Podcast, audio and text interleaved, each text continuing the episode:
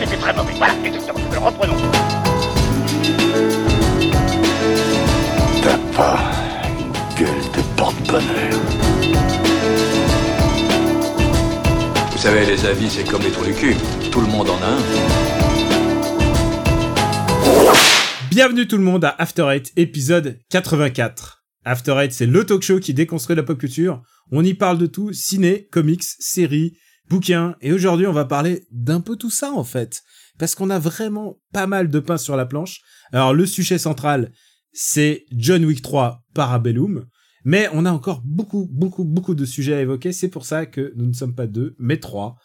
Euh, J'ai en ma compagnie Benjamin François Quicks. Hello Benji. Salut Daniel, salut les auditeurs. Alors oui, le, le, sujet principal, ça va encore être du cinéma. On s'excuse, on sait que pour quelques personnes, on parle beaucoup de cinéma en ce moment, mais c'est pas tellement d'autres faute. Hein. Il y a énormément de, de, de, de gros, euh, de gros films pop culturels qui sortent en ce moment, donc on suit un peu l'actu malheureusement. Hein. Donc, euh, t'inquiète pas, je reviens de Cannes, on n'a pas du tout parlé, on pas parler de cinéma. Et puis euh, dans deux semaines, il y a un petit événement qui se déroule à Los Angeles qui fait qu'on va parler d'autre chose. Donc euh, voilà. Et euh, de l'autre côté, euh, bah de cette fois-ci, on retraverse l'Atlantique parce que c'est comme ça. Le faisceau, il fait, ah, il, va, à Los Angeles, il revient en France, il revient dans la France dite profonde puisque c'est euh, Stéphane Boulet dit Plug-in Baby, chroniqueur, directeur, auteur, n'est-ce pas? C'est ça. Mais d'où tu te permets de dire que la Savoie c'est en France Mais t'es qui toi? Franchement. c'est vrai que c'est vrai que c'est une. Il euh, y a certains qui réclament la dépendance. Il y a, y a, toute cette histoire. Ah mais je suis obligé de croire au duché parce que sinon en fait je, je, je me fais attraper par des indépendantistes au, au barrage filtrant et euh, ma tête est finie sur une pique donc euh, voilà j'ai pas trop le choix. Tu sais comment ça se passe ici. Et si je dis auteur, c'est parce que on profite de l'occasion puisque euh, After Eight est diffusé bah, trois jours après son enregistrement. C'est un bientôt un grand jour pour toi puisque tu publie ton bouquin bien à toi. Exactement, exactement. Je, je m'affranchis, je prends mon envol, petit oiseau euh, merveilleux, sort du nid. Euh, je sors un bouquin donc euh, consacré à quelqu'un qui euh, qui a été con consacré lui aussi d'ailleurs à, à, Cannes, puisqu'il a reçu le, le carrosse d'or lors de la cérémonie euh, de 2019. et cette personne, c'est autre évidemment que John Carpenter. Euh, il y a des gens qui ont cru que t'allais parler de Delon là. Non non. Je vois trop un bouquin. Je vois trop papa qui écrit un bouquin sur Delon. papa qui écrit un bouquin sur Delon, ouais. J'aimerais. Oh, Alors Zorro, Zorro. J'en ai pas de souvenir. On l'a classé 200 Alors le passage. Mais, mais, mais, mais Alain Delon, ce serait un, un, un, sujet passionnant, évidemment. Eh ben, je pense que. Mais après, j'ai l'impression que Delon a écrit son propre livre sur lui-même toute sa vie, en fait. Exactement, un livre écrit à la troisième personne. Bah, oui, voilà. Alain Delon, c'est quand même le sujet préféré d'Alain Delon. Complètement. Et donc, tu comment le bouquin s'appelle? Et il s'appelle euh, John Cap euh, l'œuvre de John Carpenter, Les Masques du Maître de l'horreur, et euh, c'est publié chez Feur d'édition et ça sort en août. Et si on fait ça d'abord, c'est parce que euh, bah, Stéphane maintenant c'est une star. Du coup, il a gueulé qu'est-ce que c'est ça l'enregistrement en retard? Si on fait pas la promo de mon bouquin, c'est n'importe quoi. Il a changé avec le temps. Il exactement, a, exactement. J'ai pris la grosse tête. Hein, c'est le livre de la maturité, on peut dire. Voilà, exactement. Bah écoute, euh, papa, euh, on a un peu une actu commune avec à peu près le reste de l'humanité euh, et on va juste commencer par ça. Et d'avance, on, on annonce, on va spoiler. Et on va divulgacher. Sache que c'est rentré dans le dictionnaire cette année, divulgacher. C'est vrai, on va divulgacher à mort. et en même temps, bah, si ça vous intéresse pas, vous pouvez sauter jusqu'au on mettra les, les numéros sur sur sur l'identifiant du du podcast. Donc on dit pour euh... qui on a voté aux élections, c'est ça qu'on fait là? Non, c'est vrai qu'on est le jeu. Ah putain mais euh, actu, je reviens du, du bureau électoral et Moi on m'a dit vous êtes radié, vous êtes moi j'ai été radié des, des listes. Alors, Voilà. je peux pas leur en vouloir. voilà, Daniel, je peux faut vraiment pas leur vouloir. un truc, euh, c'est qu'on pensait être radié du RPU, mais on s'est dit que vu que t'étais déjà radié du bureau de vote, ça serait un peu trop. La même... Donc la semaine prochaine peut-être. Ah non non, s'il vous plaît. euh, J'aurais tellement voulu voler pour euh, SOS les animaux là et euh, Ah ouais, non, Non, allez, tu- on se tu moque- voulais on se voter moque pas pour la des liste listes. jaune de Francis Lalanne.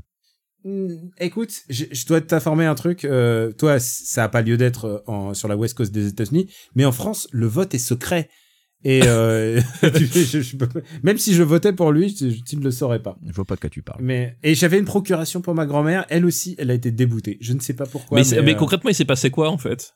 Mais Bah, j'arrive. Ce bordel Bah d'abord j'ai déménagé, mais je pensais être toujours inscrit sur la liste euh, Ouais. où j'étais avant. Ouais, théorie, et en ouais. fait, euh, ils, ils recoupent avec les listes de l'Insee. Ils font ah bah il est plus là et du coup, d'après ce que j'ai compris, c'est ça. D'accord, mais ils t'ont pas prévenu que t'as pas t'as reçu aucune notification comme quoi non, t'étais aucune radié. notification. Mais mais c'est là où c'est plus rigolo, c'est que ma compagne qui a évidemment déménagé avec moi, Elle non. Ouais. elle, elle est pas radiée du tout. Ah mais voilà, mais c'est parce qu'elle elle, elle a voté la République en marche, donc Voilà, eux c'était sûr ils l'ont vote à gardé. droite. C'est pour ça. Je pense C'est pour ça Il y a Daniel. aussi un autre truc, c'est que mon nom étant sonnant une petite consonance étrangère, ils se sont dit, ils se sont Oui, dit, lui, il va aller dans Non le à l'ingérence russe, non à l'ingérence russe. Poutine reste chez toi. Pour, euh, pour suivre ton dossier, en fait, c'est ça. On le renvoie, on le renvoie en Russie, lui. Et euh, alors, par contre, son, son, son nom, il est passé crème, euh, celui de Madame. Et euh, Et pourtant il fait pas vraiment français non plus. Il fait très Hein européen en attendant. Il fait européen mais pas français. Voilà. A- oh, vous êtes horribles, les gars. Attends, On a, Quoi on a même pas parlé de Game of Thrones. on, est- on en est déjà là. Mais cet enregistrement, il va durer trois heures. Ah oui, c'est Game of Thrones qu'on va peut-être un peu spoiler, oui, effectivement. ah oui c'est ça, voilà c'est ça. Commençons par Game of Thrones puisque c'est c'est ce qui nous réunit et tous les autres êtres humains, sauf ceux qui disent ah moi j'en ai rien à foutre de Game of Thrones, qui sont l'autre partie de l'humanité Bah, et ils sont très nombreux aussi. C'est les gens qui Ils ont écrit- de n'avoir pas regardé. Moi, ah, moi, je n'ai pas Ouais. regardé Game of Thrones. Genre, euh, bah, tu veux une médaille? Enfin, je sais pas quoi. c'est- Non non mais assez- euh, tu sais quoi? Si t'as pas regardé Game of Thrones, On a j'ai dit qu'on envie de arrêtait dire- de parler de Grégoire Hello, s'il vous plaît les gens. J'ai envie de dire mais good for you quoi. Je veux dire euh, Mais c'est quoi? Moi j'ai jamais rien- lu Harry Potter. Bon euh, tu- j'ai pas écrit des articles sur le fait que je connaisse pas Mais Harry ça. Potter. Moi, j'ai j'ai jamais lu Harry Potter. J'ai jamais vu un film. Si, c'est pas vrai. J'ai vu des films Harry Potter maintenant. J'ai vu le 3 et le 4. Ah j'en ai vu aucun. Mais je vois. Les- je faudra verrais les pas classer, Daniel. De le porter comme un badge, Non. tu vois. Si, genre, si. ah, moi, j'ai jamais lu Harry Potter. Bah non. Enfin voilà, je suis passé Ah. à côté. Tant pis. Et sur la, le, le guéridon de Madame, il y a en ce moment, euh, puisqu'on parle de, de plaisir coupable ou de trucs qu'on avoue, il y a en ce moment le bouquin de E.L. James euh, qui avait écrit Fifty Shades of Grey, qui s'appelle Monsieur. Et, et, et je crois qu'elle, je crois, je crois qu'elle doit le lire pour le travail, tu vois, c'est ça. tu, Bah, tu vois, on, on, on, on met des vies horribles. Ouais, nous, il va falloir qu'on aille voir Anna pour le travail. Alors, si tu veux, je sais pas qui est le plus à plaindre. Exactement. Donc, on va enfin arriver à Game of Thrones. putain, le tunnel. Alors, Game of Thrones, putain, il faudra bien regarder euh, les, les notes mais, euh, de temporelles de, de ce podcast parce que ça va être un peu n'importe quoi. Euh, alors, donc, Game of Thrones, vous l'avez tous vu, vous avez tous vu la fin. Euh, Êtes-vous satisfait? Papa, tu veux commencer? Bah écoute, euh, bon donc on va divulgacher, hein, je, je reprécise hein, parce que vraiment au cas où. Euh, satisfait, c'est c'est compliqué à dire. Disons que la fin que j'aurais voulu pour Game of Thrones, pour moi, elle était enterrée dès le troisième épisode de la saison 8, puisque euh, le roi de la nuit et son armée disparaît. Et que euh, moi personnellement, je, je voyais bien justement que que Daenerys, et, euh, et Cersei se tapent sur la gueule euh, sans- et, laissent faire le, le roi de la nuit jusqu'à ce que finalement ils finissent par éradiquer tout le monde et qu'on ait tout perdu. Voilà, ça, pour moi c'était la fin que je voulais. Euh, J'étais team euh, roi de la nuit depuis le début. Euh, et puis en matière de, euh, en, matière de comment s'appelle d'allégorie allé- euh, écologique, je trouvais ça va- vachement plus intéressant. Là finalement ils ont fait ce que font tous les putains de films euh, américains euh, depuis 40 ans, c'est-à-dire que ils, ils tuent le chef et tous les sbires meurent en même temps. Je je sais pas d'où ça leur vient ce syndrome du du Castlevania, mec. du, du mothership. Enfin mais Bah, c'est c'est c'est c'est C'est hallucinant pas quoi. comme ça que ça a marché pour les nazis en 45 Non, c'est pas voilà, c'est pas comme ça que ça a marché. hein. On en retrouve à la Maison Blanche aujourd'hui, donc euh, comme quoi euh, ça- c'est pas très efficace. Euh, Ah bah je croyais. non, non, mais voilà. Donc, euh, j'ai, j'ai- donc une fois qu'ils ont fait ça, j'ai, j'ai fait mon deuil de la fin que je voulais. Et après, euh, on va dire que euh, je suis d'un point de vue purement scénaristique, c'est-à-dire d'un point de vue purement, euh, on va dire rebondissement, etc. Je trouve pas la fin. euh, je trouve la fin correcte. Par contre, le seul problème, selon moi, c'est qu'il manque, allez, 12, 15 épisodes pour Ouais, que voilà. la narration puisse euh, puisse s'exprimer, pour que voilà, il y a il y a il y a, des, il y a beaucoup, de- il y a des raccourcis dans tous les sens. Les unités de temps, elles ont, elles veulent plus rien dire. Euh, voilà, enfin, je, ils ont précipité la fin, quoi. Il y a beaucoup de télétransport. Ouais, voilà. Et il y a des, et il y a des trucs, enfin, voilà, il y a des, il y a des, c'est ce que je disais, c'est qu'à un moment donné, on, on mettait une saison entière à traverser Westeros. Euh, là, c'est un plan, ils sont, ils, ils ont traversé, enfin voilà. Il y a des, il y a, à un moment donné, il y a des, il y a des échelles qui fonctionnent plus et tu, voilà. Donc, en même temps, c'est une habitude qu'ils avaient pris depuis la saison 5, donc finalement, on s'y était fait. Euh, mais bon, voilà, je, il manquait euh, l'équivalent au moins de deux saisons pour que finalement ça, ça puisse euh, avoir un peu l'ampleur que ça aurait mérité, quoi. Mais bon, après, voilà, je trouve pas ça abominable, euh, mais bon, ça aurait pu être mieux, quoi. Alors, Benji, pour toi aussi. Alors, je précise, pour moi aussi, c'est, c'est bâclé, mais Benji, pour toi. Alors, euh, bah déjà, je ne peux qu'être d'accord avec papa. Je me suis rendu compte hier, puisque ma, ma femme a ça y est terminé, parce qu'elle, elle s'est rebingé toute la série euh, avant de regarder euh, la saison 8. Euh, je me suis rendu compte hier quand même que tu te rends compte qu'entre la guerre avec le Night King et la guerre avec Cersei, il y a un épisode.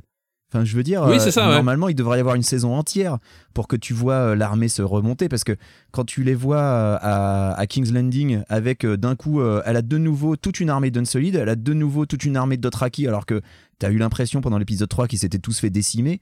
Enfin, c'est assez aberrant, quoi. Il y a, il y a vraiment un gros, gros problème de narration et de- d'unité de temps et de déroulement. Euh, mais plus que la série, euh, déjà, je vais, euh, je veux expliquer pourquoi on en parle dans les news et pas en sujet. Euh, c'est parce que euh, moi, perso, j'ai mis mon veto. J'ai fait une overdose complète de Game of Thrones et pas forcément à cause de la série elle-même, mais surtout à cause de, des, des milliers d'articles qui sont sortis pendant cette saison. À chaque épisode, t'avais euh, chaque site faisait 10 articles différents pour raconter tout et n'importe quoi, et la plupart du temps, surtout n'importe quoi, c'était globalement. Et tout et son contraire aussi. Voilà, et tout et son contraire. Euh, des articles dans lesquels t'apprenais rien, euh, c'était vraiment mais consternant, c'était vraiment pour remplir du papier et faire du clic. Et euh, moi, le ça m'a. dernier moment pour qu'ils pouvaient que les, Ah, ils les voulaient capitaliser dessus, euh, voilà. Mais moi, ça m'a sursoulé. Et, euh, et j'ai fait une complète overdose de Game of Thrones. euh, parce que, euh, oui, euh, comme un con, euh, il y en a certains où j'ai cliqué en pensant apprendre des trucs. Et au final, je me suis rendu compte que, bah non, c'était c'était du, du brassage de vent complet. Euh, bref, euh, c'était une overdose médiatique qui m'a complètement fatigué. Donc voilà, euh, pour le reste, je suis globalement d'accord avec papa. Euh, c'est pas la fin que j'aurais voulu, mais ça reste une fin euh, pas si atroce que ça. Enfin, tu vois, tous les gens qui, euh, qui hurlent que c'est la pire fin d'une série de tous les temps. Enfin, ils me font bien rigoler, quoi. Honnêtement, j'ai Dexter, des- on pense à toi. bien pire. Voilà, Dexter, on pense à toi. Et, et pourtant, je l'ai même pas vu cette Vous fin. vous je souvenez de Prison. Break? Putain, non, Prison Break, j'ai arrêté à la saison 2, quoi, c'est bon. Alors, les gars, sachez qu'il y a une quatrième saison de Prison Break qui est sortie, genre, il y a deux ans. Euh, que, la, que la fin que vous pensez avoir vue, euh, si Oui, vous avez vu la a saison été- 3, Elle- Il y a eu un retcon de. il y a eu un téléfilm et Prison un Break. retcon du téléfilm. Non, Enfin, surtout que la, la- la vraie fin de Prison Break, euh, en fait, elle est dans Resident Evil, le, le film de, de C'est lequel? Euh, C'est le 5. C'est le 5, hein, c'est ça, voilà. La vraie fin de Prison Break, elle est en Ah, fait. Wentworth- celui avec Wentworth Miller. Ah non, c'est le 4. Mais non, non, non, c'est le 4, voilà. Dans Resident La vraie Evil fin de 4, Prison Break, elle est dans Voilà. Legends of Tomorrow de DC parce qu'il y a les deux acteurs qui sont dedans et qui jouent encore des frères, les gars. C'est vrai. Enfin, Where's bref. LJ J'ai- j'ai- Enfin, Non, bref, mais Game après, Thrones, oui, des, fa- fini. des fins pourries, il y, y en aura encore. Euh, Moi, pour je ma mon part, spin-off sur Arya qui devient un ninja et c'est tout. pour ma part, moi j'ai, euh, moi je m'intéresse à l'objet filmique, euh, filmique, non, plutôt sé- sérique. Séri- série. Ah, filmique au sort art cinématographique, c'est pas complètement Ouais, faux. C'est-à-dire Ouais, ouais. que, c'est-à-dire que pendant, pendant pas 8 ans, mais au moins 6 ans, tout le monde était euh, concentré dessus. Et c'était vraiment ce qu'on appelait le Water Fountain Show. C'était le show que tout le monde regardait. euh, qui, un truc qui nous unissait tous. C'est-à-dire qu'à un moment, euh, tu parles au taf et tu sais que les gens auront revu Game of Thrones. Et pendant un certain temps, et c'est pour ça que les gens qui regardent pas Game of Thrones euh, se sont manifestés, c'est qu'il y a aussi des gens qui regardaient pas, mais ils étaient devenus la minorité. C'est-à-dire que il y avait tout un pan de notre génération a été marqué par Game of Thrones, qu'on le veuille ou non, et que maintenant, en fait, la fin, qu'elle soit réussie ou non, je m'en fous, en fait. Finalement, je m'intéresse à l'objet final tel qu'il est. C'est pas le Game of Thrones dont je rêvais. C'est pas le Game of Thrones euh, que que- qu'on mérite même, j'ai envie de te dire, parce qu'il y a beaucoup de choses qui, genre, on a parlé des téléportations, des personnages qui ont été, des arcs de personnages qui ont été assez foireux. Pour moi, Brienne est complètement. Ouais, Brienne, ouais. Ah ouais, Ouais, Brienne Samuel, Brienne, c'est vraiment le, le vrai vrai gâchis, effectivement, au niveau des arcs de personnages, c'est Brienne euh, qui. Voilà. Brienne, même même Sansa, genre au dernier moment, elle fait, euh, elle dit non, je prends pas le trône. Putain, j'étais, je dis meuf, prends-le le trône. Non, Sansa qui non seulement prend pas le trône, mais en plus fait son Brexit derrière.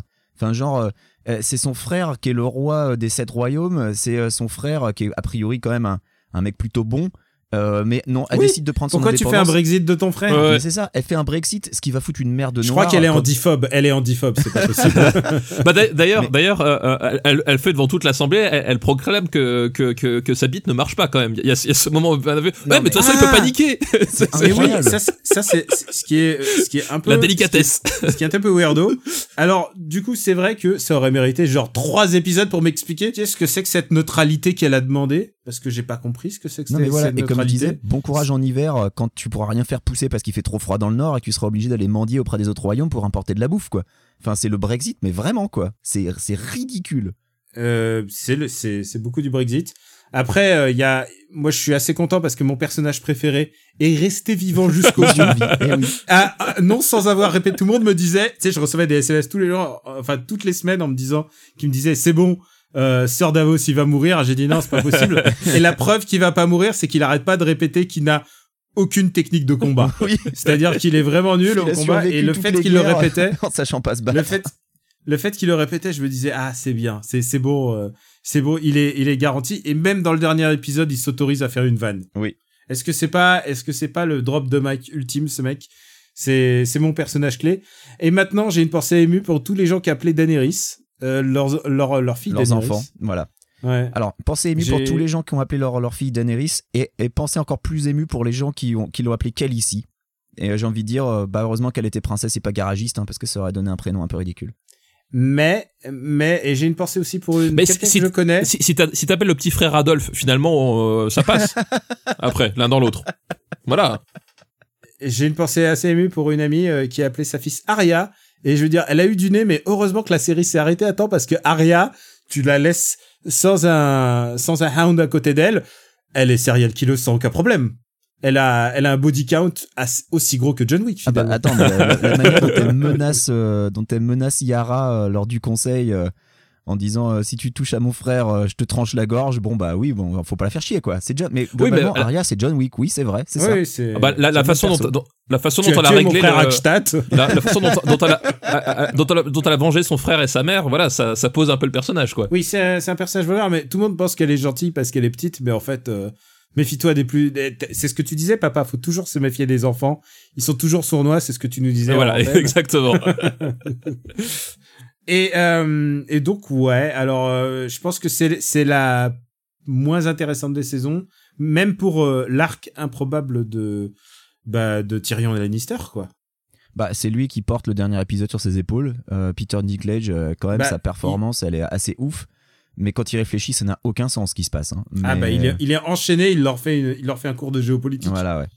Je veux dire, euh, personne peut faire ça. c'est un- Ça, ça n'a- c'est écrit en dépit du bon sens. Euh, c'est complètement idiot, mais, euh, mais heureusement que la performance de l'acteur sauve un peu le tout parce que euh, sinon ce serait le bouillon. Franchement. euh. Peut-être on se garde le sujet Game of Thrones pour y revenir un peu plus tard. Oh non. Parce non. que ça- non, tu veux pas Ah, pitié, On se fera alors avec papa. Alors on se fera. Un, On se- on se si fera un bonus Un- un RPU. bonus RPU, Vous voilà. voyez, vous voyez, ça a failli être gratuit et maintenant, grâce à Quick, ça sera, sera Ça que sera pour payant, les abonnés. voilà. voilà, exactement. Bravo Ça Quick. payant parce que j'ai pas envie d'en parler. Non mais vraiment, je pense Juste, que juste un truc, c'est si t'avais une scène à en retirer. De quoi De de Game of Thrones 8, Ouais. Non, non, de tout. De Ah, tout. moi, c'est Tout facile. Game of Thrones. Une, scène, mais- c'est même un plan. C'est le plan de. Jon Snow qui fait face à la cavalerie de, euh, À la Battle of the Battle of, Bastards. euh, Voilà. Bastards. de- dans le Battle of Bastards. Je trouve que c'est c'est vraiment en termes de, de ciné-génie pur, c'est un plan qui est absolument ma boule.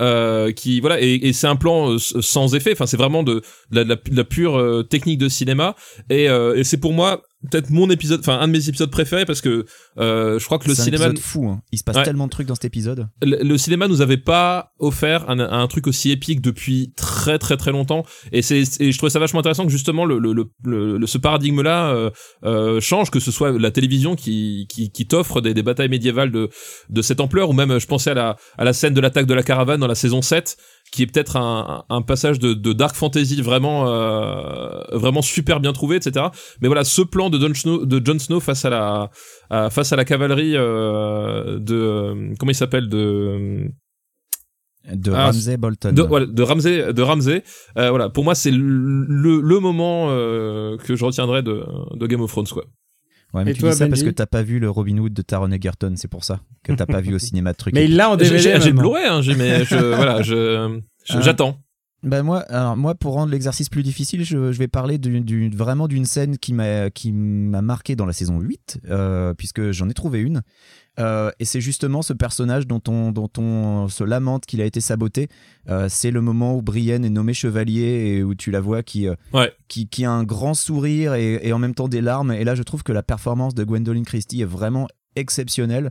Parce que bah, moi aussi, ça m'a filé, ça m'a filé des larmes. Moi, j'étais, j'étais Toute tellement la scène, était, heureux toute la pour scène elle. était. Voilà, toute cette scène est Il y a une merveilleuse. vraie progression narrative et tout. bah, l'épisode est que- excellent d'ailleurs c'est le- Ah, c'est peut-être le les meilleur épisodes hein. 1 et 2 sont les meilleurs épisodes de la saison 8. l'épisode pour 2 c'est vraiment le meilleur ouais Je pense que c'est- sûrement pas eux qui l'ont écrit, c'est trop bien. Euh, bah, Euh, écoute, mais pas, vraiment, mais- vraiment cette, cette scène autour du feu où chacun sera à, à son petit moment Il y a, il y a vraiment de fan, c'est vraiment un truc un peu fan service, mais je trouvais que c'était vraiment. C'est plutôt vraiment élégant. Fait. Et voilà, c'est Ouais, fait de avec manière euh, presque honnêteté. Et, euh, et surtout, ces deux épisodes qui, ont, qui retrouvent le rythme des précédentes saisons. Parce que quand tu regardes les épisodes 1 et 2, c'est globalement l'attente. Euh, ils attendent que le Night King attaque et, euh, et ça se passe sur une unité de temps qui est très très euh, très très resserrée. Alors que à partir de l'épisode 3, c'est parti, c'est n'importe, ça devient n'importe quoi. L'épisode 3 que j'ai pas détesté au passage, hein, je trouve qu'au niveau parti pris de réalisation, c'est quand même vachement bien. Euh, je sais qu'il y a plein de gens qui se sont plaints d'avoir rien vu. Bah écoutez les gars, fallait pirater un meilleur fichier. Hein. Euh, Euh, non, mec, moi j'ai, moi j'ai une vieille télé et c'était, le résultat était exécrable. bah, ça m'a écoute, motivé, mais pour acheter une nouvelle télé, ma télé est vieille de 12 ans. euh, moi j'ai Donc, vraiment euh, eu aucun problème sur ma Ouais, télé- moi aussi pareil, ouais. Ouais. Aucun. Non, mais Euh, vous êtes des ré- régleurs de, de qualité. hein. Bah, faut croire. Euh, Bah, l'exigence à un moment donné, voilà, c'est ça, hein, mon gars. Pour moi, les, les deux premiers épisodes sont vraiment euh, au-dessus du reste de la saison 8. Et, euh, et cette scène euh, avec Brienne et, et, euh, le jeu de Gwendoline Christie qui vraiment te vend le truc, à moi, ça m'a, ça m'a ému aux larmes. J'ai trouvé ça formidable. Donc, euh, et je- encore une bonne scène de scène. Davos.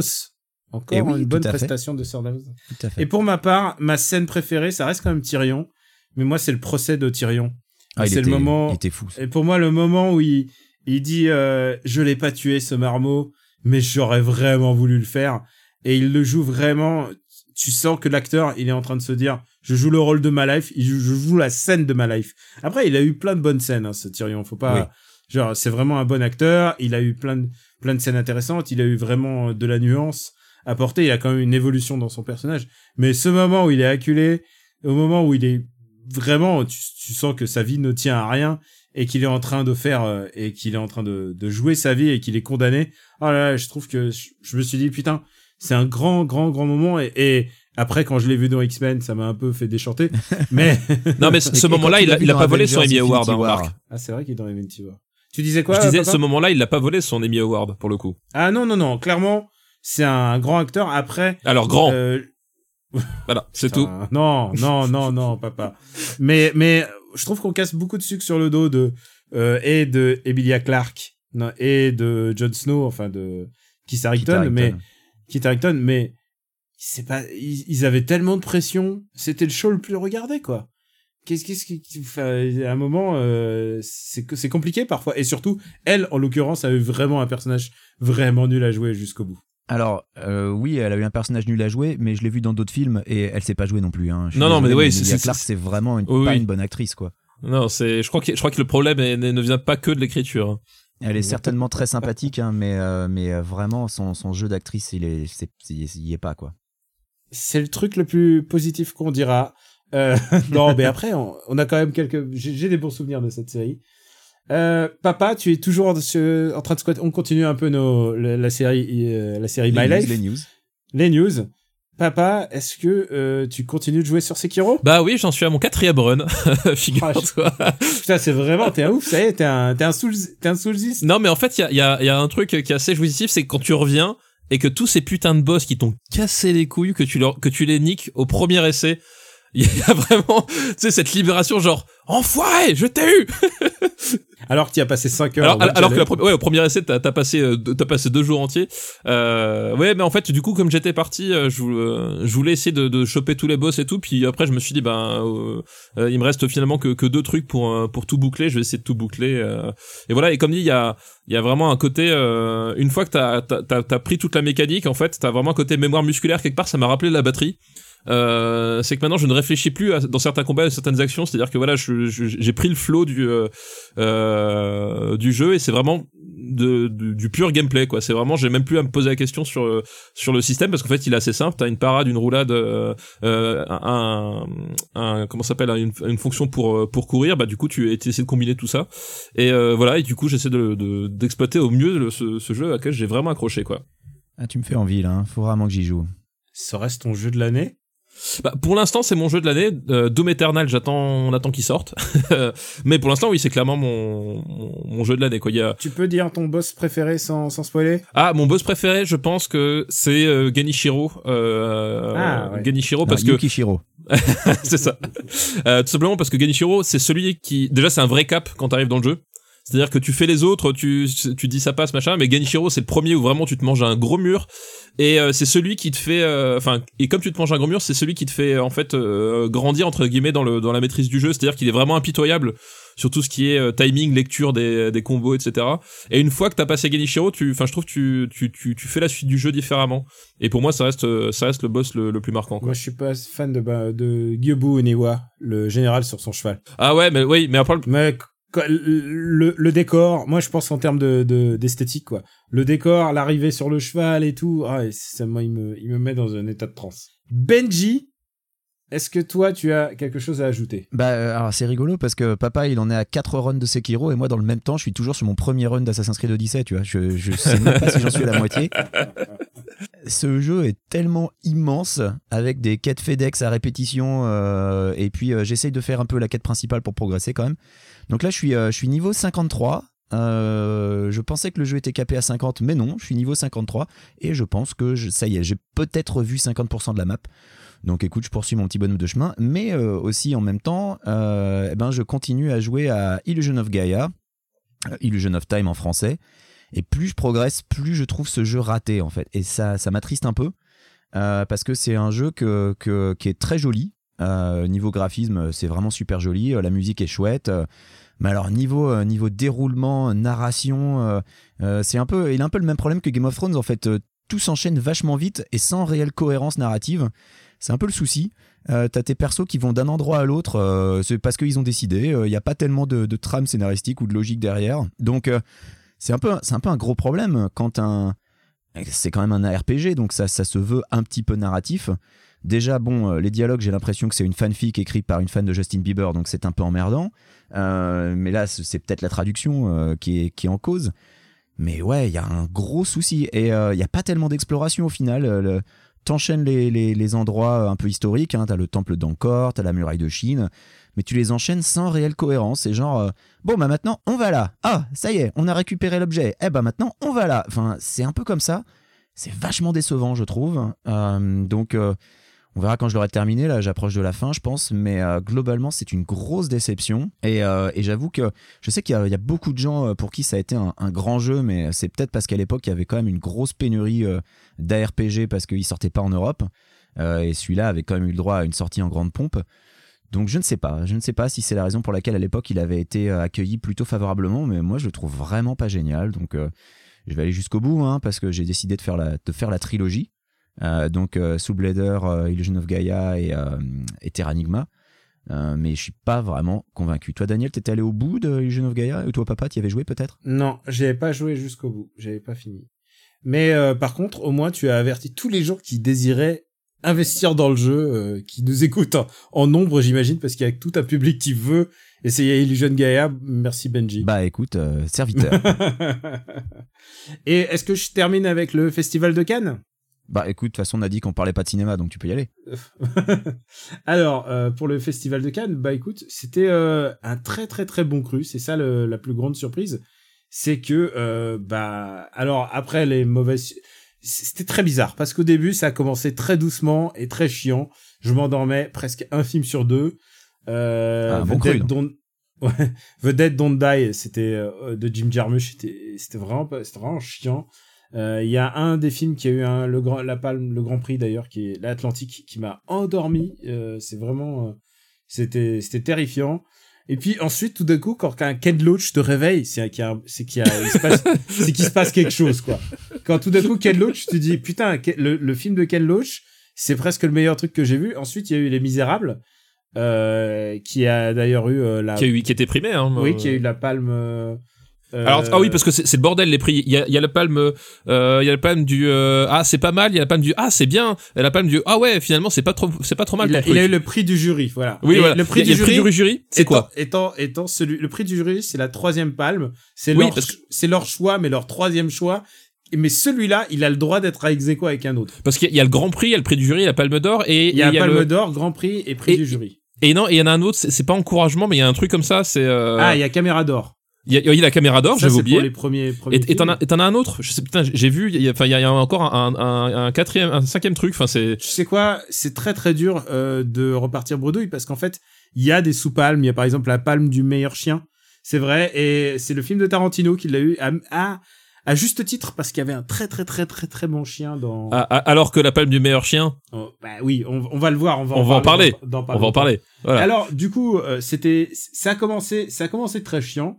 Et puis soudain, euh, il y a Les Misérables, qui est quand même euh, très intéressant si vous avez l'occasion de le voir. Je sais plus exactement quand est-ce qu'il sort, euh, parce que c'est le problème de ces films, c'est que. Je sais pas, je me suis fait spoiler la fin, donc euh, euh, euh, bah, avec Jean euh, Valjean et Cosette. Oui, je putain, Putain. merde. Je crois qu'il a pas de Bien date, joué. je crois qu'il a pas de date de sortie, mais à l'étranger, Amazon a récupéré les droits. Euh, donc, euh, donc peut-être qu'il sera. Ah, donc c'est pas du cinéma alors, donc, donc on s'en fout. Peut-être que ça sur Amazon Prime.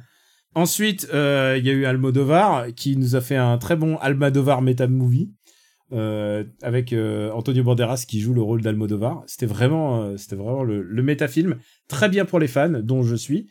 Il y a eu normalement le film chinois qui aurait dû m'endormir m'a passionné. Et je crois qu'il m'a tellement hypnotisé que je me baladais dans la rue et j'ai l'impression d'avoir vu l'équipe du film à Paris. Je me suis dit comment ils ont pu arriver aussi vite à Paris? Et euh, en fait, peut-être que, tu sais, quand tu pas pré- qu'on te prévient à l'avance et qu'on leur a dit, euh, vous aurez pas de prix. Donc, du coup, peut-être ils étaient déjà là, je ne sais pas. Mais en tout cas, ça m'a fait trop bizarre et je me suis dit, peut-être que c'est justement l'overdose de Cannes qui, qui m'a fait ça. Euh, Il y avait un bon polar roumain. On aura l'occasion d'en reparler au fur et à mesure dans Super Ciné Battle, puisque tous ces films vont sans doute concourir euh, bah, bah, dans la Bah, pour le marbre. pour la liste ultime du cinéma. Voilà, exactement. Et puis au fur et à mesure, euh, alors euh, au fur et à mesure, tout d'un coup, euh, tu tu t'appelais Dardenne et tout. Dardenne, euh, mais palme de la meilleure réalisation. Et je me suis dit putain, le mec, le mec qui a réalisé Birdman, qui file le palme de la meilleure réalisation au Dardenne. Je me dis il y a un vrai, il y a un vrai problème. C'est qu'est-ce qui s'est passé quoi? Non mais je- non mais c'est c'est surtout il, il- a reçu euh, la petite note de service en qui- sur laquelle il est marqué n'oublie pas les frères Dardenne. Voilà. Donc après il l'a casé comme il comme il pouvait quoi mais euh, Et, et en fait, au bout d'un moment, il y a une montée en puissance, et c'est ça qui est incroyable, c'est que tout d'un coup, un festival où il y a un, film de Terrence Malick valable devient anecdotique en fait. Et euh, à tel point qu'il a rien eu euh, le film de Terrence Malick, à tel point que le film de Tarantino n'a rien eu. Et puis évidemment, euh, bah, le film que je vais recommander à la fin, bah, ce n'est pas Mektoub My Love partie 2, puisque je l'ai pas vu lui. Eh, mais, eh, mais- de rien, Mektoub, c'est le film dont on a le plus entendu parler. hein. Bah ouais, Gaspard Noé, il doit être dégoûté parce que parce que Gaspard Noé, euh, les, les, les années passées. et Lars von Trier depuis voilà il, euh, c'est Lars von. Trier, il a sorti Hitler. Gaspard Voilà, Noé, Lars, Lars von Trier, il sort des trucs nazis, on en parle moins que Mektoub. et, et Gaspard Noé, il te gicle le visage, littéralement. Hein. Ah oui. Euh, il te il gicle le visage en 3D. euh, bon, on en parle, mais là, la Mektoub My Love, là, je crois qu'il a coché toutes les cases pour euh, qu'on parle de lui. Bravo, bien joué. Et euh, bah, le film dont mon film coup de cœur, évidemment, il sort dans une semaine et je me le garde pour la reco, n'est-ce pas? Bah Je oui, oui, spoiler. tu fais bien. Eh, J'ai une dernière news. Vas-y. Joyeux anniversaire, Daniel Ah, merci. Oui, c'est vrai qu'on enregistre le jour de mon anniversaire. Bah oui. Ça, ça, ça ne peut arriver qu'une fois, un an sur ça. euh, Ah, mais oui, c'est aujourd'hui. Oui, Bah oui, oui, c'est oui. aujourd'hui. Ah oui oui j'ai pas fait gaffe à la date mais oui joyeux anniversaire. Merci. Bonne fête maman. Merci, Euh, euh, qu'est-ce que je bonne fête, maman. oui. Tu peux m'appeler maman, mais tout le monde saura la vérité. Bah écoute, j'ai papa et maman, comme ça, c'est bien. Vous avez vu, euh, j'ai même pas parlé du film de Nicolas Bedos. Ah oui, c'est- t'as dû, ça a dû être dur, non? Oh putain tu tu, par- tu parles de OSS 3 c'est ça? Non, c'est pas, c'est la belle époque. Euh, Ah bah, pardon. Bah écoute, euh, il y a alors d'abord il faut rendre à César ce qui est à César. Les gens ont beaucoup ri dans la salle et même moi avec mon voisin, euh, on faisait on faisait la grimace et en fait c'était un peu comme si il est pas il est pas à l'écran Nicolas Bedos mais tous les personnages parlent comme lui, tous même les femmes, même les enfants et en fait du coup t'as la- Ça promet pour OSS 3. hein. du coup Ouais ça T'as promet. ouais. l'impression d'être, euh, t'as l'impression d'être coincé dans l'ascenseur pendant deux heures avec Nicolas Bedos, en fait. C'est très- oh là, l'enfer. Mais, mais, mais les gens dans la salle ont apprécié, comme ils ont apprécié Rocketman ou tous ces trucs. Enfin, et, euh, et, moi, je veux dire que j'ai quand même vu une bonne comédie. Euh, et c'est rare déjà des, déjà des bonnes comédies. On le sait, c'est pas si fréquent. Et là, en plus, c'est une bonne comédie politique. C'est Alice et le maire euh, avec euh, Anaïs Desmoussiers et euh, Fabrice Lucchini dans le rôle du maire de Lyon. Et euh, voilà, si vous aimez la politique fiction, euh, la politique fiction lyonnaise, c'est votre truc. Mais euh, C'est très très ben, spécifique quand même hein. c'est très spécifique, mais faut le dire, je pense que c'est un des meilleurs films de Lucchini. Et donc, c'est pas, un- c'est pas un spin-off de doute, ça n'a rien à voir. Non, non, pas du tout. ça aurait été Qui est pour moi la référence en matière de film politique. Et, et- et est-ce que Lucchini joue Gérard Collomb du coup? C'est ça la question que je me pose.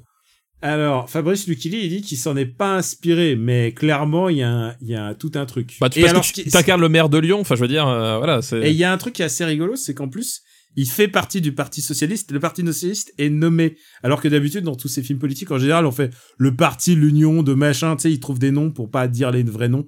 Et là, c'est vraiment le PS et il y a le Oui, congrès du c'est, PS. mais et- c'est, mais c'est pas grave, un, un- un parti qui existe plus, c'est pas très très grave. Et donc, du coup, c'est peut-être plus Michel Noir euh, que, que Gérard Collomb. Non, non, non, c'est- à mon avis, c'est colon, mais euh, Lucchini a dit qu'il s'en était pas inspiré.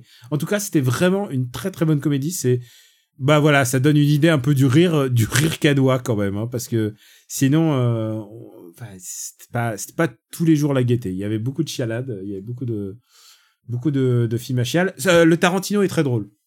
Ah, Voilà, voilà, le Tarantino est vraiment mi-août très, chez nous, je crois. Euh, mi-août, ouais, mais euh, mais je pense que je pense qu'il te satisfera. C'est mon Tarantino tardif préféré. Sur les dix dernières années, c'est mon préféré. Ah, je pense que moi, il aura peut-être du mal à dépasser Django Unchained, mais on verra bien. Je ne demande qu'à être surpris. On verra. Oh putain, j'ai hâte. Si on faisait un podcast où on parle et on classait les films. Ah ouais, c'est une bonne Et- idée, ça. Et la bonne nouvelle, c'est que dans, dans 7 mois, vous allez pouvoir classer tous les films de la bande à Fifi. tais-toi, mais tais-toi. Mais pourquoi je, te, pourquoi je te parle encore, toi? Pourquoi je te parle? Purée. Non. Non, c'est de ce côté qu'il faut regarder. Oyez, papaya Ça vous dirait un ice cream avec mon ami et moi Casse-toi, sale gominé.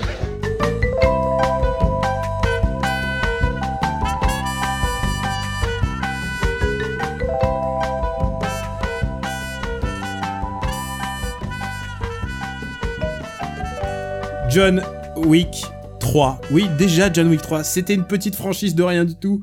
C'était un film à juste à 20 patates. Et là, tout d'un coup, c'est devenu une multifranchise qui nous intéresse et qui nous passionne depuis assez longtemps. Et à des, on va dire, euh, certains sont passionnés et préfèrent le 1, d'autres préfèrent le 2, certains peut-être préfèrent le 3. Je ne sais pas. Ça va être le débat d'aujourd'hui. Euh, allez, papa, tu vas commencer puisque tu es le guest, euh, le guest permanent.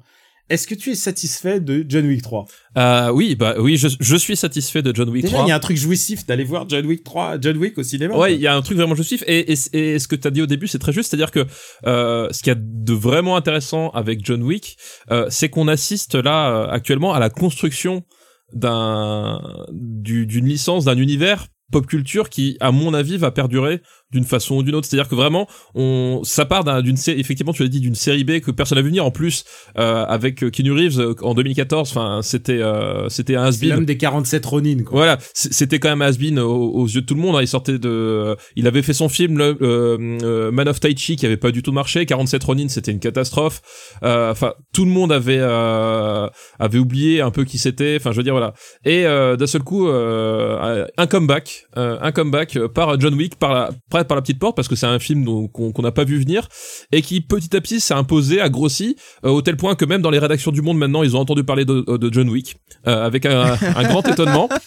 Euh, voilà, pe- petit clin d'œil, petit clin d'œil. Mais euh, et voilà, on est vraiment euh, à, l'avènement d'un truc comme ça pouvait être euh, toute proportion gardée, mais euh, un peu comme comme pouvait l'être Star Wars, c'est-à-dire que c'était un, c'est un truc personne n'a vu venir et que d'un seul coup, les, les gens commencent à en parler, ça commence à devenir de plus en plus gros, et puis les gens qui, qui ont qui ont aimé ça dès le début, ils sont voilà, t'as une vraie ferveur autour du phénomène. Donc je trouve ça vachement intéressant d'avoir ça en plein milieu justement bah, des, Game of Thrones, des Marvel, enfin des choses qui sont installées, etc. Enfin il y a vraiment un truc. Euh, on, a l'émergence de cette espèce de de, truc qu'on a vu venir de nulle part et qui en plus euh, et c'est ça le, le talent de John Wick, c'est qu'en plus c'est un véritable doigt d'honneur en fait à 20 ans de cinéma euh, d'action hollywoodien.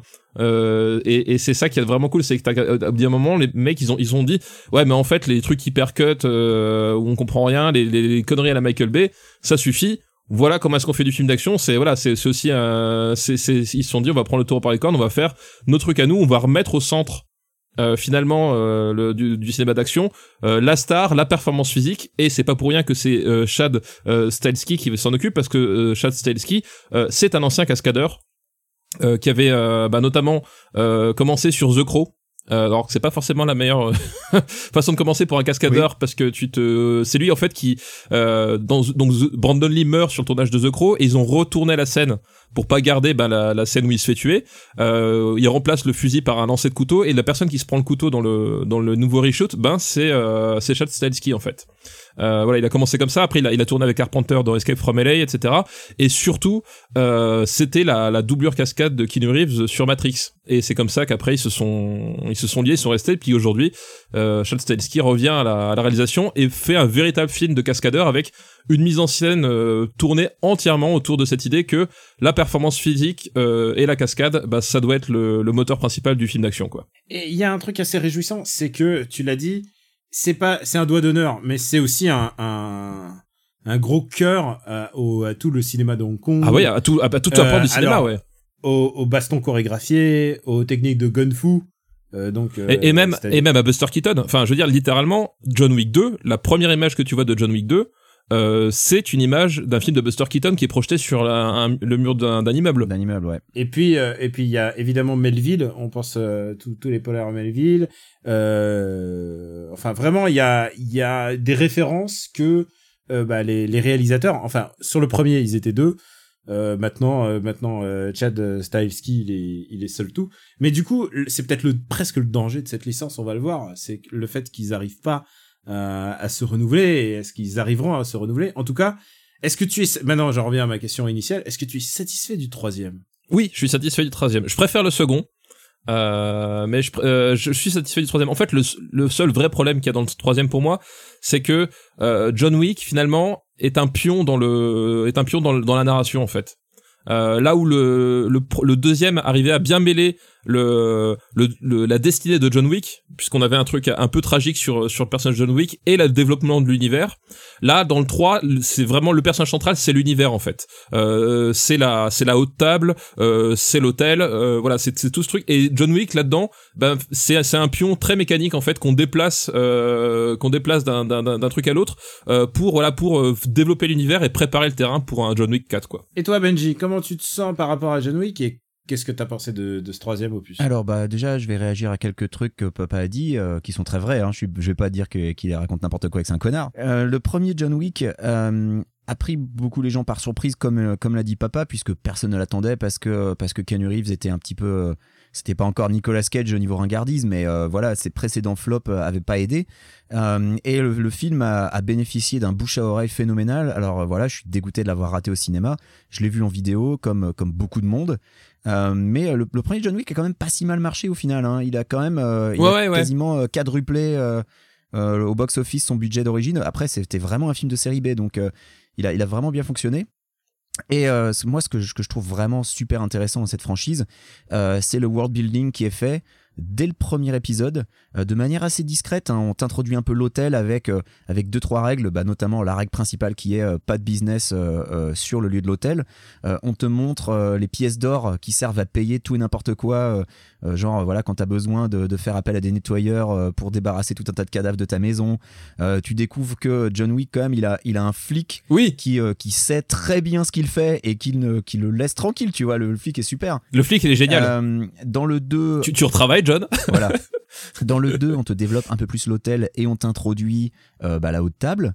Euh, on t'explique le principe de la haute table. On t'introduit à, tous les personnages, euh, tous les sans-abri qui sont dirigés par Laurence Fishburne, donc qui, qui est lui aussi un personnage qui est important dans l'univers de John Wick.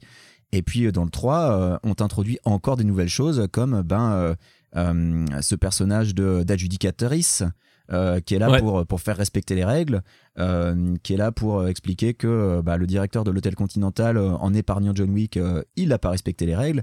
Enfin voilà, il y a tout un world building qui est fait de manière, alors assez subtile dans le premier, de moins en moins subtil ensuite parce que voilà, on t'expose de plus en plus de choses, euh, mais c'est c'est quelque chose qui évidemment permet de, de lancer une franchise vraiment gigantesque et, euh, et je trouve ça euh, assez euh, ép- épatant, euh, c'est vraiment le mot que je cherchais. Euh, c'est assez épatant comme d'une petite série B, ils ont les moyens maintenant de lancer une franchise, mais avec des spin-offs, avec des suites à gogo. Euh, je sais qu'il y a un comic book John Wick. Il y a A une série euh, qui arrive sur. Voilà, il y a une série télé qui est en développement depuis plusieurs années maintenant sur l'hôtel Continental. Continental, donc ouais. Toute la chaîne d'hôtels, voilà. Euh, je sais pas où ça en est la série télé, a priori, euh, c'est un petit peu en développement, elle, j'ai l'impression. Mais, euh, mais voilà, ils ont vraiment les moyens euh, de créer toute une franchise. Euh, alors, je sais pas si ça rivaliserait avec le MCU, hein, on va pas exagérer non plus, mais ils, ils sont, ils ont quand même réussi, en partant d'un petit film de série B, à créer ça. Et je trouve ça vraiment super impressionnant. Euh, après, euh, pour ce qui est des films en eux-mêmes, c'est des films qui sont euh, extrêmement référencés. Euh, tu sens que les gars, ils adorent les films de Hong Kong. Tu sens qu'ils ils aiment euh, euh, tout ce qui est cinéma asiatique parce que euh, il y a euh, tous les, les tics de réalisation, on les retrouve. Euh, Ils aiment Sergio Leone aussi. Ça fonctionne. Hein Ils aiment Sergio Leone. Le 3 a, a Oui, beaucoup de, a beaucoup, beaucoup de citations de, de Sergio Leone euh, dedans. Mais comme tu le dis, c'est un doigt d'honneur au, au cinéma hyper cut d'Hollywood parce que là, on n'hésite pas à te montrer euh, des plans séquences, euh, des scènes qui durent un peu longtemps, euh, où tu vois les gars vraiment se taper dessus, avec des, des vraies cascades, des mecs qui se font. Ah, j'ai pensé à toi, Daniel, quand j'ai vu la, la premier, le premier gars qui se fait ex- exploser par une voiture dans le Et 3. qui a ah, Daniel, Et il y a une deuxième voiture qui arrive derrière. Eh oui, c'est parce que c'est on est dans une suite, il y a plus de bagnoles qui viennent t'écraser. D'ailleurs- ça, c'est ce que Daniel, il aime. Avant, avant que je dise tous les trucs que j'aime dans cette série, parce que voilà, les, les, les stunts en voiture, les gens qui se font percuter par des voitures, Ah ouais, c'est- ouais. je crois que c'est leur truc à eux, et c'est ce qu'ils aimaient faire avant, et ils aiment le refaire. Et de voir que Kenny Reeves, il fait genre 90% de ses, de ses cascades, euh, ça m'impressionne toujours. Juste un bémol sur le 3. Euh, j'ai, comme vous, j'ai le sentiment qu'en fait, le personnage, le personnage principal, en fait, c'est pas John Wick, c'est le Continental, en fait. C'est ce- complètement, ouais. C'est ce qui est Mais- génial. mais John et, Wick, et c'est le du grain de sable. et C'est le coup, grain de sable un- dans cette mécanique bien huilée. C'est- tu parles de sable. intéressant. Je pense que le- tout le passage dans le désert est un gros mou. Dans le film, en fait, le, ça commence vraiment tellement sur des chapeaux de roue. Euh, on a la baston euh, dans la bibliothèque avec un bouquin. On a ensuite Dans le euh, on a musée. oublié- On a oublié de dire, on, on spoil, mais bon, arrivé à ça, au point où on en est, on... La course poursuite en moto, la, personnellement, bah, la toute course, cette scène la en course moto, elle est poursuite en moto et Les chevaux cheval, Les chevaux la moto en chevaux, enfin tout ça, c'est vraiment d'une, c'est vraiment d'une, en plus sous la pluie, enfin c'est vraiment, c'est très très très très beau. Et puis Oui, ensuite, et c'est tu, tu, tu parles de violence, euh, c'est une série de films qui est rated R, ce qui est là aussi un doigt d'honneur aux films d'action d'Hollywood qui était PG-13 euh, pour essayer de toucher plus de monde. Eux, ils n'hésitent pas à, à montrer euh, euh, du, bah, des, des morts, euh, des meurtres, et ils y vont à fond les ballons. La, la première mort du, du film, celle de Boban Mar- Marjanovic, avec le bouquin, euh, c'est c'est c'est bien bien brutal quoi le, le plan. Euh, tu tu dis à un moment donné ils vont couper. Non non non. Genre wow. Alors, je sais pas vous, mais moi j'étais dans une salle où euh, à chaque assassinat un peu spectaculaire, les gens applaudissaient. voilà. Alors, j'étais en projection presse. J'étais en projection presse et les gens riaient de très bon cœur. Voilà. Et, et donc, ouais, vraiment, je trouve qu'il y a un- le film a un très coup de mou puisque il se déplace dans le désert et Ah, tu dis ensuite. ça parce que t'aimes pas Saitag oui. Et alors, c'est vrai que tout d'un coup, il arrive et qu'il découvre que le grand maître, c'est, c'est Saïd Tagmaoui. Et je fais un, et ensuite, tout ça pour revenir. En fait, j'aime bien l'unité new-yorkaise dans, dans cette série, ou new-yorkaise ou para-new-yorkaise. euh, la- Genre, je sais plus où était sa maison au début, si c'est dans le New Jersey ou, C'est dans le New mais Jersey. déjà Ouais. dans le 2 ils allaient en Italie hein C'est- Ouais, il, y mais a, y cette fameuse scène où il fait euh, vous n'êtes pas là pour le pape quand même monsieur Wick Et puis, qui- et puis se course et qui se course avec les pistolets silencieux en faisant Ouais. poum, Chpoum, chpoum. Ouais. Ça, par contre, c'est à New York. ça c'est à New York ouais. Euh, Ah oui, mais, c'est le métro, euh, ouais. ouais, mais quand tu regardes, euh, au final, les trois films John Wick, ils se déroulent sur quoi Deux semaines au total Ah, Ah oui. techniquement, c'est une semaine à tout casser. ouais ouais c'est ça ouais exactement ouais Parce que voilà, bon, ils voyagent quand même en Italie et ensuite dans le désert, mais euh, donc ça doit être une dizaine de jours.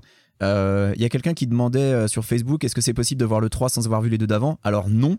Euh, c'est vraiment, faut vraiment les voir comme des épisodes euh, euh, qui sont vraiment pas indépendants, qui se suivent. Euh, Enfin, en plus, il y a le début du 3. Euh, dans le 2, il y a un léger rappel de ce qui Oui. se passe dans le 1. Dans le 3, il y en a vraiment pas. Quoi. Ouais, dans, dans- le 3, c'est ouais. euh, c'est direct, on enchaîne euh, exactement là où le 2 s'arrêtait. Euh, ce qui était déjà le cas du 2 qui, qui recommençait exactement là où le 1 s'arrêtait.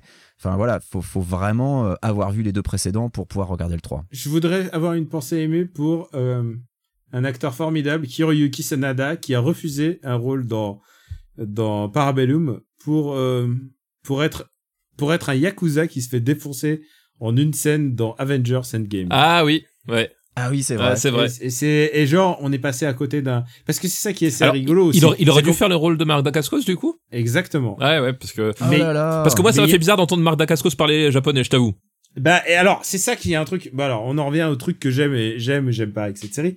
les gens qui parlent russe. Non, alors il y a pas un seul acteur qui parle russe dans ce.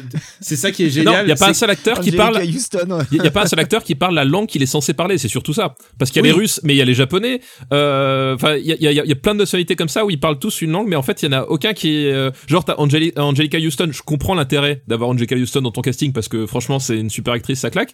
Mais d'un seul coup, c'est euh, tu l'as fait jouer une Russe. Enfin, tu vois, t'as voilà, t'as Alors, plein de dans trucs. le euh, premier, dans le premier, il y avait euh, Michael Nifkitz qui jouait. Ouais. qui, qui jouait, euh, qui repose en paix, euh, qui, qui jouait un russe. Il y avait, euh, mais même, enfin, genre, il, y a, il y a personne, il y a personne qui parle russe correctement.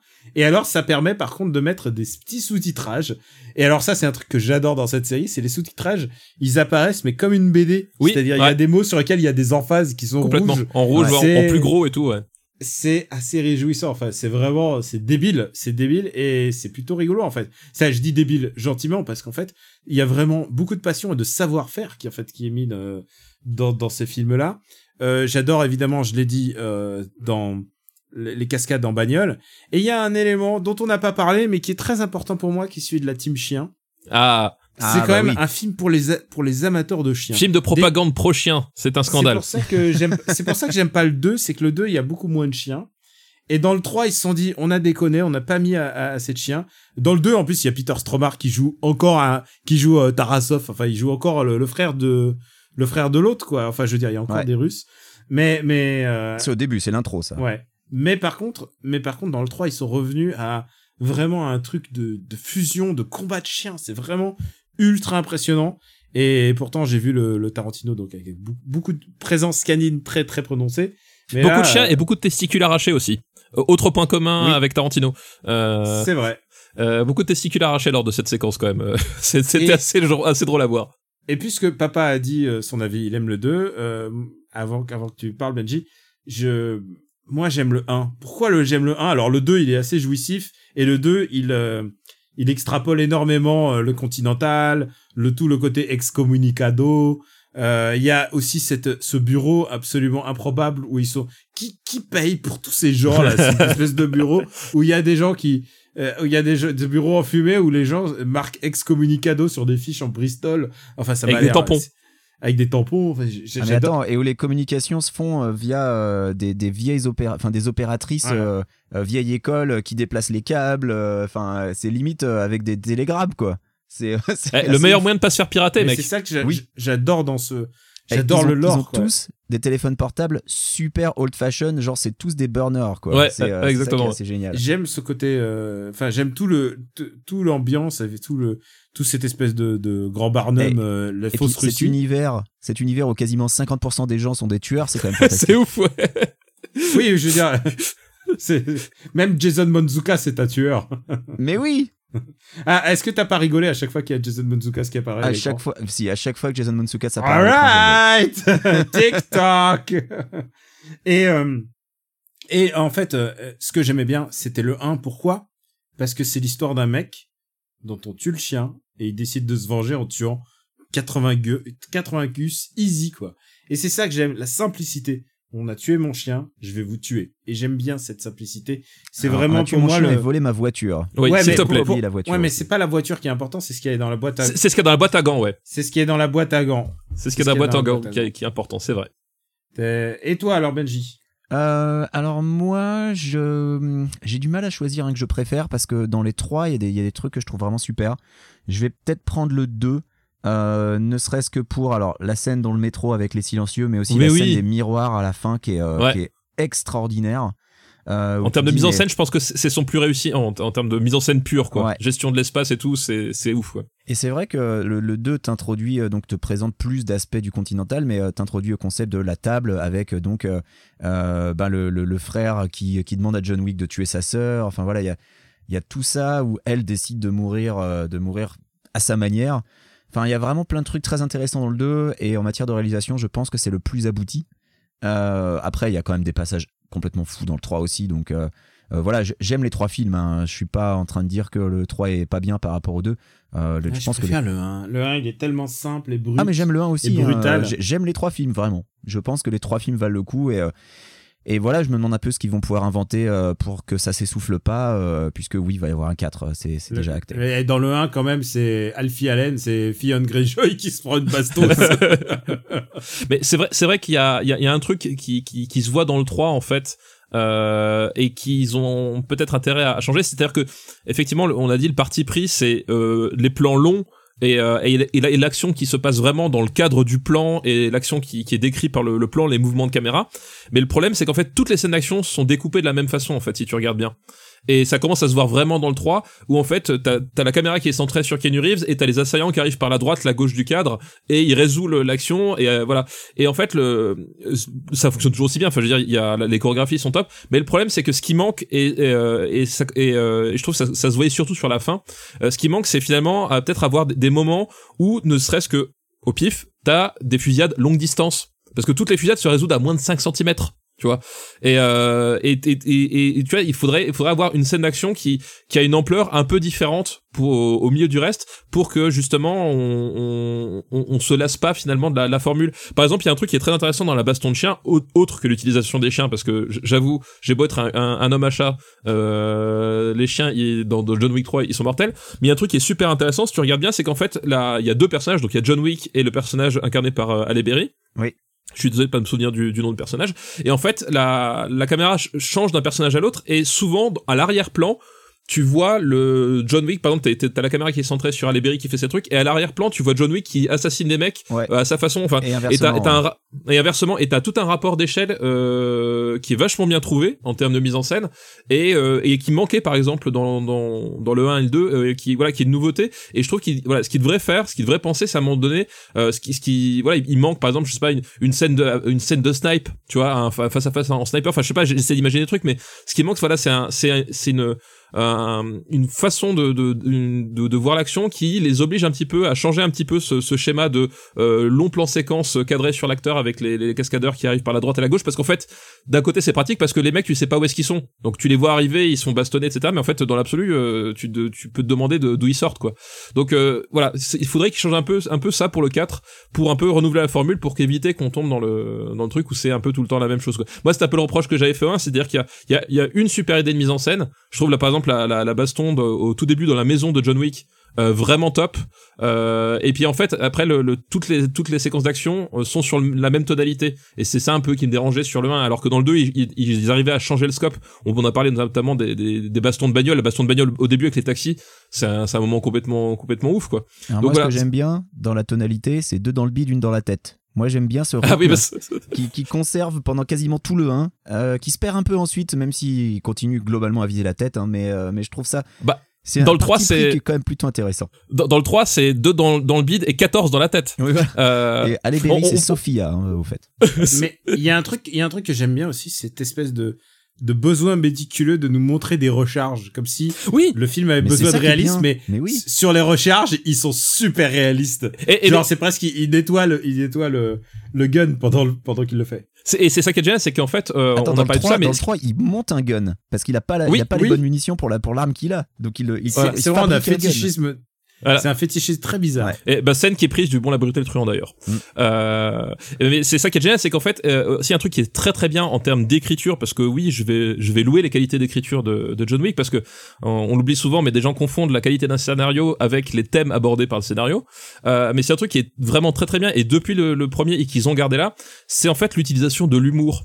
C'est-à-dire qu'il y a- il y a vraiment un, un rapport entre le sérieux de l'action, l'engagement des acteurs qui est total, Keanu Reeves, il est en kiff permanent, euh, et le, le, le fait qu'à un moment donné, ils, ils se disent, bah oui, c'est absurde, un type qui débarque dans un couloir et qui t'assassine 40 mecs euh, qui s'en sort. Et il y a plein de petites touches un peu absurdes. On a parlé notamment bah, des euh, euh, dans le 2 de, de ces, de ces fameuses euh, gunfights avec le avec les silencieux au milieu des gens. Là par exemple dans le 3, il y a, il y a cette scène où à un moment donné, t'as John Wick qui a un mec qui est mobilisé à terre, un autre qui est face à lui et personne et tout le monde en fait a son flingue à ce moment-là et après c'est la course à celui qui recharge le flingue le plus vite Ouais. et voilà, et- t'as plein de petits moments en fait qui sont super drôles, qui, qui jouent avec euh, un, un léger décalage et sans euh, sans vanne méta à la, à la mort euh, à la con. T'as jamais euh, Keanu Reeves qui se retourne vers la caméra et qui fait ah j'aurais jamais pu faire ça dans la vraie vie. Enfin tu vois, voilà, ils évitent tout ça et ils restent vraiment à chaque fois dans le flux. T'as plein de petits moments absurdes comme ça et qui donnent vraiment le, le sel quoi. Il y a cet échange avec Halle Berry où, le- où son personnage Sophia euh, qui, qui regarde John Wick et lui fait mais attends je pouvais pas rester sans rien faire il a tiré sur mon chien et la réponse de John Wick c'est I get it très très bonne réplique. Donc voilà, et c'est vraiment ça aussi. Enfin, je trouve qu'il y a, il y a une vraie qualité d'écriture là-dedans. Euh, voilà, c'était cet équilibre sur sur cet humour qui est pas lourdingue, qui est pas un espèce de, de faux humour euh, méta à la mort moelleux, qui est qui qui est vraiment euh, voilà, qui joue sur le registre de l'absurde et ça fonctionne très très bien. Il y a, j'aimerais terminer quand même sur un truc, c'est quand même euh, Keanu Reeves quand même. Ce mec a eu quand même une carrière assez incroyable. Tout le monde le vannait, les, il a quand même eu des moments, euh, enfin où il est devenu des mèmes et même maintenant, chaque passage de John Wick a le potentiel de devenir un mème. On l'a vu. Ah bah oui, oui. Le monde s'excitait euh, à partir du moment où il était sur un cheval en train de balancer des bastos sur des sur des motards. Qu'est-ce que vous retenez de sa filmo s'il y avait qu'un seul film de sa filmo en sachant que quel est quel est vraiment le paroxysme de sa filmo? Est-ce que c'était Speed? Mais c'est Est-ce ça que c'était- est-ce que c'était Matrix Il a eu une filmo en scie, quoi. Il a. Est-ce que c'était Point Break? Mais ce mec-là a, a participé à plusieurs des films les plus connus de leur génération, sans même parler de My Own Private Idaho. non mais où sans il parler jouait, de Bill euh, and il Ted, jouait- quoi. Enfin, je veux dire, Sans parler de Bill and Ted. Donc, qu'est-ce qu'on garde? S'il y avait qu'un seul film à garder de et sa, il sa était dans Dracula, quoi. Enfin, tu vois, euh, il- c'est. Ouais, mais Dracula, il est moins, moins culturellement. Il était dans Johnny. Mnemonic Ah pardon. Euh, excusez-moi, j'ai- fait un combo breaker. Pardon, excusez-moi. Oui, il a, il a, il a eu son, son lot de, de trucs nuls. Oui, ça c'est sûr. Euh, il a été dans Constantine, je te rappelle. Oui, euh, oui, non, mais- il était dans le Scanner Darkly, qui était vachement bien. Oui, très très bien. Effectivement. De- de Ouais. Richard Scanner Linklater. Pas si mal, Ouais. ouais. Euh, adapté de Philippe Cadic. Alors, euh, si vous voulez faire les trucs élitistes, il était dans The Private Life of Pipali, qui était pas mal du tout. Ah oui, oui, je vois, je vois. C'était euh, presque une rom-com. Ouais. Après, que Scanner c'est, Darkly, je sais pas si c'est élitiste. Hein, c'était quand même, euh, c'était quand même une grosse. Ah, c'est c'est- c'est particulier Scanner Darkly, hein. je pense que c'est C'est pas. un film d'animation. euh, Ouais, c'est c'est à mi-chemin, ouais, c'est. Bon, alors, un film à garder. Qu'est-ce que vous gardez? Euh, eh ben, écoute, Juste un Moi, film, c'est euh, dur. hein. ah, juste un film, c'est dur. Moi, je pense que plus qu'un film, ce que je, Son paroxysme. ce que je vais garder de Keanu Reeves, c'est euh, c'est l'homme derrière la- l'acteur. C'est-à-dire que toutes les anecdotes qui tombent sur Keanu Reeves, Elles sont fraises. elles sont ma boule. C'est-à-dire que ça a l'air d'être le type le plus Le plus gentil, de la gentil. terre. Ouais. empathique et compréhensif du monde. Il y a, euh, je sais pas, c'est-à-dire qu'à l'époque où euh, justement on, s'est retrouvé avec les scandales Weinstein, où euh, où t'as euh, où t'as justement Ab- Abdelatif Keshish qui fait scandale sur ses, ses méthodes de, de management, on va dire. Euh, ce type-là, il n'a que des des des, des histoires euh, adorables à son actif. Euh, récemment, il y avait il y avait, quelqu'un qui qui qui avait témoigné qui disait que euh, il, il était à, au guichet d'un cinéma en Australie quand il avait 16 ans et Keanu Reeves est rentré dans le cinéma pour euh, pour voir un film tout simplement. Et le type euh, il voulait lui demander son autographe mais il osait pas le dire comme ça.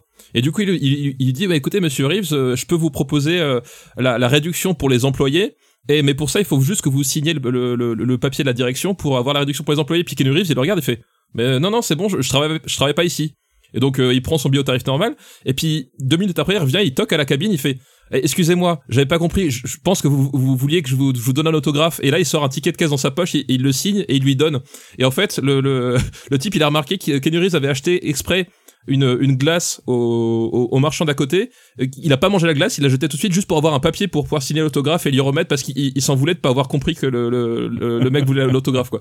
Genre, voilà. Reeves, c'est ça, et, et, c'est un type, et même quand tu l'entends en interview, enfin, c'est, c'est un type, voilà. Et moi, c'est ça que je retiendrai, c'est que c'est un, c'est que c'est un mec, euh, un mec en or, quoi. Euh, Il est, il est associé à de nombreuses associations caritatives euh, et, et ça vous, ça vous surprendra, protecteur de chiens. Euh, non, mais association ca- caritative contre, contre le cancer et surtout en restant dans le, dans l'ombre. Il a, c'est pas genre, il a fait une fondation à son nom. Euh, c'est, euh, C'est pas Will, enfin, je veux dire, il a, il a- il a pas fait une Will Smith, quoi. Ouais, il est, euh, il est très impliqué et en même temps, il, il se distancie beaucoup de, de l'image, l'image de star qu'il peut avoir, alors que, euh, enfin, c'est pas- c'est, c'est, une- c'est une méga star, quoi, ce mec-là. C'est, c'est, il est absolument fascinant et du coup, moi, si je, je pense que Matrix, c'est quand même son parent. Bah oui, Matrix, ouais, c'est. Ouais. Matrix, mais, mais tu vois, Point Break, ça serait légitime aussi, tu vois. Bah, Point Break, bah, oui, les deux- Et même et John Wick, enfin, je veux dire, c'est un retour en grâce euh, après euh, plusieurs années de vache maigre. Enfin, ah, Ouais, je- mais- moi j'espère ouais, qu'il va encore John en faire Wick, beaucoup. John Wick sera jamais aussi gros que Matrix. Ah non, ça sera Non, pas aussi gros. non. Ce sera pas aussi gros, mais en même temps, John Wick a, a en même temps, a- John a- Wick, il y a déjà trois films, alors que Matrix, il y en a un de bon. Voilà, c'est ça, exactement. Oh, vous êtes dégueulasse avec Matrix. Euh, non, mais il y a un truc que partagent John Wick et Matrix, en plus d'avoir euh, euh, Charles euh, qui a travaillé sur les sur les deux et Kenny Reeves, euh, c'est que à, à leur façon, euh, Et Laurence Fishburne aussi. et Laurence Fishburne, c'est vrai que ça, ça commence à faire beaucoup. Guns, Euh, lot of guns. meilleure réplique du 3, c'est que c'est c'est des films qui ont qui quand ils sont arrivés, ils ont euh, à leur à leur façon euh, réécrire la façon dont on filmait l'action films, Hollywood. Ouais, ouais, ouais, c'est vrai. Euh, Alors Matrix a eu un impact beaucoup plus important que celui qu'aura John Wick, mais je veux dire que John Wick a, quand il a débarqué, voilà, il a, il a, il a fait une, pro- et je pense que c'est pour ça que ça cartonne, c'est qu'il fait une proposition que le cinéma euh, occidental, parce qu'on parle pas de The Raid et compagnie, hein, parce que voilà, mais que le cinéma occidental ne faisait plus. Et Matrix c'était c'était pareil quoi. Mais Speed aussi est, est, passé- est, ba- est sur le même principe que enfin je veux dire c'était un blo- c'était un blockbuster de l'été que à l'époque où genre personne ne s'y attendait je veux dire il a euh, Ouais, gros Le premier Speed- autour de Speed quand même. Hein. Je me oui mais rappelle premier que... Speed oui mais le premier Speed c'était le budget euh, comparativement alors je sais pas je peux pas l'annier à la à la à la hausse des prix et, euh, et au taux d'inflation mais par enfin Speed a été fait pour le même budget que John Wick 1 quoi et par contre il a rapporté des millions et c'est aussi un truc c'est aussi un film qui a révolutionné la manière dont dont on mixait par exemple le son dont on il y a vraiment tout un truc de- dont on faisait le montage euh, d'un film d'action et il a un tel dévouement devant la caméra enfin en plus sans parler de ça il a ça a envoyé Sandra ça a envoyé euh, Sandra Bullock dans le, le Stardom ultime euh, qu'est-ce qui manque à qu'est-ce qui manque à Kenny Reeves sinon un Oscar? Je ne sais pas Bah, J'avoue que ça va être compliqué d'avoir un Oscar avec John Wick, même si j'aimerais bien. Une hein, palme d'or, mais- une, une palme d'or pour John Wick. 4. J'aimerais tellement. Est-ce que ça serait pas le bon moment pour passer à nos recos maintenant qu'on a, qu'on a défoncé John Wick 3 et, attends, mais j'ai envie de te dire, c'est que je sais pas si vous savez, mais euh, Keanu Reeves va jouer dans Hobbs and Show. Ah, c'est, non, c'est vrai? Je savais pas. Non. Ouais. Si si, il va jouer dans Hobbs and Show, mais un rôle tenu secret. Oh là là là Oh là là là là là, putain. Alors, crossover John Wick, Hobbs and Show. Alors là, Oh là là, ah là je sais pas, je sais pas si, s'il faut pas l'enlever pour spoiler parce que là, c'est, imagine John Wick, en fait, c'est dans le même univers Attends. que Fast and Furious. Alors là, alors là, Ah, je, je je- mouille mon slip. Et on, on, on avait, on avait déjà, on avait déjà à l'époque de, de où Hobbs Show n'existait pas encore, on avait déjà spoilé l'existence de Hobbs and Show et du fait qu'on y aurait Idris Elba dedans. c'est vrai qu'on avait deviné qu'il allait y avoir Idris. On, comment, on- comment on- voilà. on, On- on, on a- pouvait deviner ça à part, à part simplement, on est bon? Bah, Bah, voilà. et tout ça- je crois qu'on est, On bon. est bon. Voilà, je crois qu'on Bah est bon. alors, on est bon. Euh, et je, et je tiens à dire, je tiens à dire que avant John Wick 3, j'ai vu la bande-annonce de Anna. Et je sais pas qui Luc Besson il pense impressionner avec sa fusillade toute pourrie où tu vois pas une goutte de sang, avec ses bastons mal chorégraphiés et mal filmés. Ça s'annonce horrible. Ça s'annonce mais genre mais catastrophique. J'ai hâte. Pourquoi est-ce que je perds mon temps avec un branquignol dans ton genre, alors que je pourrais faire des choses beaucoup plus risquées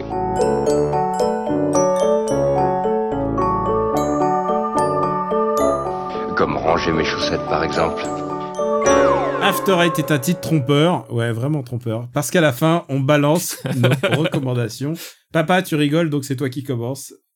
Ah non, c'est toujours pareil. Euh, et ben écoute, euh, moi j'ai décidé d'avoir, euh, j'ai choisi en recommandation une petite série familiale pour passer un bon moment, euh, qui est une série HBO et non, ce n'est pas Game of Thrones, c'est Tchernobyl. Ch- cher- cherchez-le avec CH et pas avec le T comme on l'orthographie chez nous parce que c'est l'orthographe à l'américaine, qui comme son nom l'indique en fait est une mini-série qui relate les événements de Tchernobyl en 86.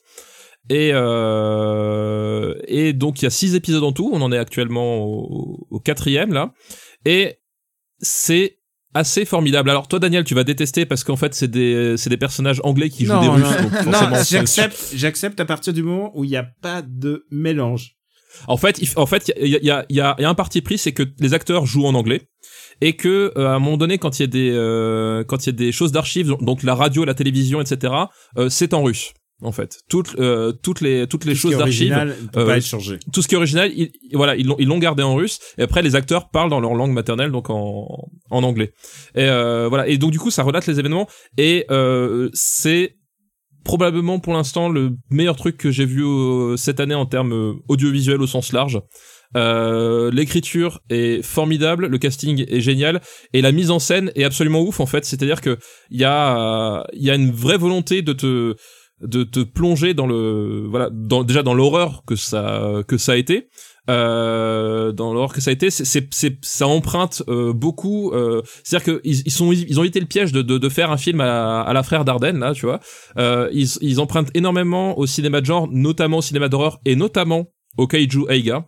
Euh, c'est à dire que Tchernobyl euh, la centrale elle-même est filmée comme un monstre Euh, elle est éclairée comme un monstre, elle réagit presque comme un monstre, et t'as vraiment, euh, voilà, si t'as aimé euh, euh, Shin Godzilla, tu retrouves des trucs pareils, c'est-à-dire cette espèce de réaction, euh, de réaction de la fourmilière face à la, à la centrale, mais en même temps, t'as tout cet aspect-là, t'as donc t'as vraiment l'horreur du, du truc, mais t'as tout le t'as tout le côté politique, c'est-à-dire à un moment donné, euh, qu'est-ce qui a tué le plus de gens à Tchernobyl? C'est pas tant la centrale que le mensonge autour de les- des événements.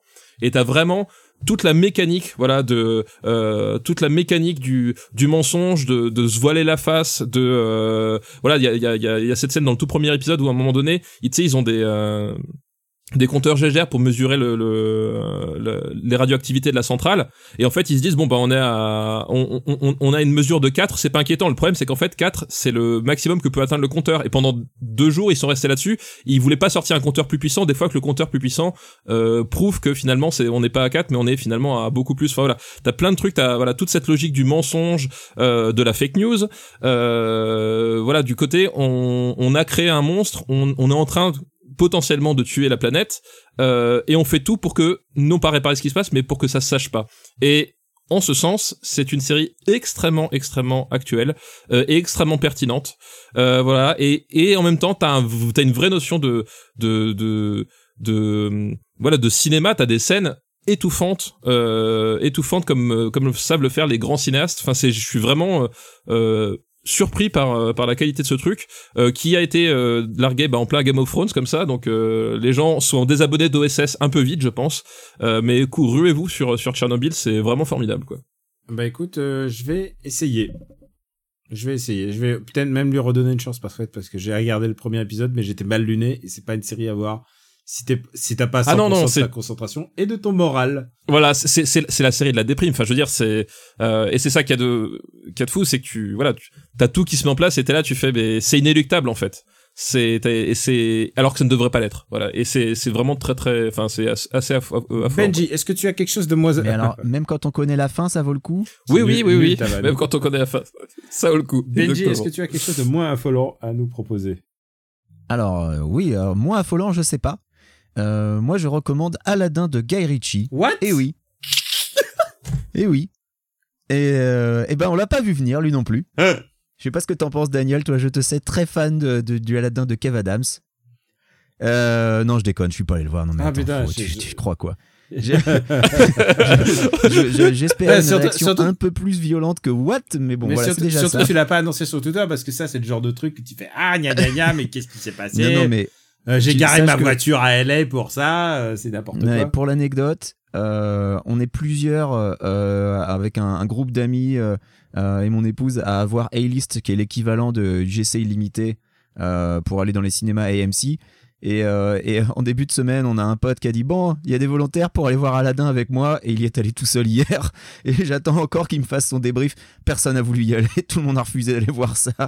Donc voilà, même euh, sans payer, tu vois, je, je, je me suis pas porté volontaire. Non, non. Mais j'ai une vraie reco en revanche. Donc ça, c'était la petite blague pour. euh, je voulais, je voulais susciter une réaction en toi, Daniel. Je- J'espérais que tu serais un peu plus scandalisé. J'étais tétanisé, je voulais pas t'interrompre dans ton. Mais, Non, mais ça se trouve, pas, ça sera comme Dumbo. Hein. Euh, alors je. Putain, tu me donnes presque envie d'aller le voir pour comparer. Je, honnêtement, je pense que ça sera moins bien que Dumbo. il est sournois t'as vu hein? T'as vu comment il est sournois ouais, en même faut- temps, à faut cause s'en de lui, je suis allé voir Robin Hood l'année dernière. hein. Euh, j'ai une vraie recommandation, c'est un podcast. Euh, c'est un podcast Arte Radio euh, qui est déjà assez ancien, donc tout est déjà dispo. Ça s'appelle Les Braqueurs. Et c'est un podcast qui donne la parole à trois mecs qui ont commis des braquages. Euh, spoiler, qui se sont fait pincer et qui sont allés en prison, mais qui en sont sortis depuis. Euh, et euh, les gars racontent au fur et à mesure des épisodes bah, qu'est-ce qui les a amenés à, mener cette vie, la manière dont les braquages se déroulaient. Alors, je vous cache pas, c'est les passages les plus intéressants. hein. Quand ils expliquent comment se déroulent les braquages, t'es limite, euh, t'as t'as- t'as envie qu'ils s'en sortent en fait. Genre, t'es là, genre, oh la vache, c'est comme dans Et- un et- film. est-ce qu'il y a un épisode sur comment est-ce qu'ils ont pris la mairie de Levallois-Perret non, il n'y a pas cet épisode-là. Euh, je crois qu'aucun ne s'appelle Patrick hein, dans les gens qui ont. qui- ah c'est dommage Ouais. c'est dommage Euh, mais c'est donc euh, super intéressant euh, et ça te montre vraiment trois profils très différents euh, de gars qui au final se retrouvent à commettre des braquages Il y en a un par exemple, une de ses règles c'était zéro violence. Euh, Il y en a un autre euh, bah, qui t'explique euh, qu'il a dû quand même tirer sur des gens pour s'en sortir. Euh, Enfin c'est vraiment passionnant. Euh, c'est très bien produit. Chaque épisode est assez court, ça dure entre 15 et 20 minutes. Euh, et au total, je crois qu'il y en a une dizaine. Euh, donc voilà, c'est du RT Radio, c'est de la très bonne cam euh, et c'est chaudement recommandé euh, sur un sujet qui est, euh, assez niche hein, et c'est vraiment euh, c'est ça qui m'a vraiment séduit euh, dans le concept. Donc voilà, ça s'appelle Les Braqueurs. Euh, c'est trouvable sur euh, n'importe quelle euh, appli de podcast. euh, voilà. Daniel, à toi. Bon, les amis, l'heure est grave. L'heure est grave et elle se, elle se résume à, elle se résume à un seul mot. Giza Chong. Et Giza Chong, ça veut dire parasite. Et c'est, euh, Et, et, et c'est- et c'est n'en dit pas un mot. et c'est, et c'est, oui, je vais pas en dire un mot parce qu'il sort dans pas longtemps. Bah c'est ça, je, je vais le voir la semaine prochaine. C'est Donc, ça euh, le timing Et c'est la génial. Palme d'Or. C'est ça le timing génial, c'est que pour une fois, t'as pas à attendre six mois. Là, il sort dans deux semaines, une semaine même à diffusion. Et c'est mon film de l'année. Est-ce que je pense que c'est un film quand il t'en arrive une fois par décennie. Il y a du drame, il y a de l'horreur, il y a du rire, il y a tout ce que c'est Bon Joon-ho. Alors Bon c'est vrai, on en parle souvent dans Super Ciné Battle. C'est le seul réalisateur qui, pour nous, a placé, parce que c'est pas nous qui décidons dans Super Ciné. Exactement, c'est le marbre qui l'a C'est le placé. Marvel hein. qui nous décide et qui a placé trois films dans le top 10 des années 2000. C'est Ouais. pas n'importe quoi. C'est pas n'importe qui quand même. Peu de réalisateurs peuvent s'en regarder d'avoir fait aussi bien euh, et m'avoir séduit toute ma vie de cinéphile. Je me souviendrai toute ma vie le jour où je suis sorti de la salle de Memories of Murder et j'ai fait qu'est-ce que j'ai vu putain et d'avoir senti le un réalisateur en train de de- vraiment euh, il bourgeonnait plus, c'était son deuxième film, mais d'avoir senti quelque chose de très fort en moi et quelque chose qui va m'accompagner toutes ces années durant. Bougenou en plus, l'avantage, il est encore jeune, il va encore en faire des films. Mais celui-là, les gars, putain, c'est un, j'aime pas dire chef-d'œuvre parce que chef-d'œuvre ça veut dire exclure les autres, mais je pense que il est complètement digne et de Memories of Murder et de The Host et de Mother. Je pense que c'est un des, c'est un des films les plus forts que j'ai vu depuis ces, toutes ces années. Tout y est. Et en plus, tout y est bien réalisé et intelligemment. Il y a, il y a une critique sociale, il y a en même temps, il y a en même temps du, du rire, il y a un peu de sexe, il y a tout ce que tu as envie d'un film total. C'est un film de genre et en même temps, c'est un film de genre qui dépasse complètement euh, le cadre qu'il s'est imposé. C'est euh, c'est brillant et j'ai hâte que vous le voyez et qu'on en parle. Eh ben j'ai hâte aussi. Tu vois Alors c'est c'est pas gagné parce que pas de date de sortie américaine pour l'instant, même si les droits ont été acquis. Donc euh, Et chez, bah, chez nous, c'est la société euh, The Joker qui se- qui s'occupe de la distribution. Et qui, a et qui ont un catalogue, ma foi, fort sympathique. Ah oui, non, vraiment, ils ont. Et d'ailleurs, ils avaient édité le vinyle de Memories of Murder euh, cette année. Ouais. Non, non, ils sont vraiment très actifs. Je crois que tu sais, c'est les mecs, ils ont les mêmes goûts que nous, quoi. C'est genre, ils se disent, ouais, ça, ça doit être bien. Ils avaient organisé la sortie de GSA, euh, qui est un de nos films préférés des années 2000. Euh, Exactement. donc ouais. ils ont quand même, ils ont quand même du flair. Euh, je pense que, je pense qu'ils sont en train de samer, je savais le champagne, genre ils en sont alors, alors 15e boîte de champagne, là, à mon avis. Bah, sur, sur le compte sur le compte Twitter de The Joker, ils ont posté une photo de, ils sont, ils sont tous endormis et ils ont fait le retour est compliqué depuis Cannes.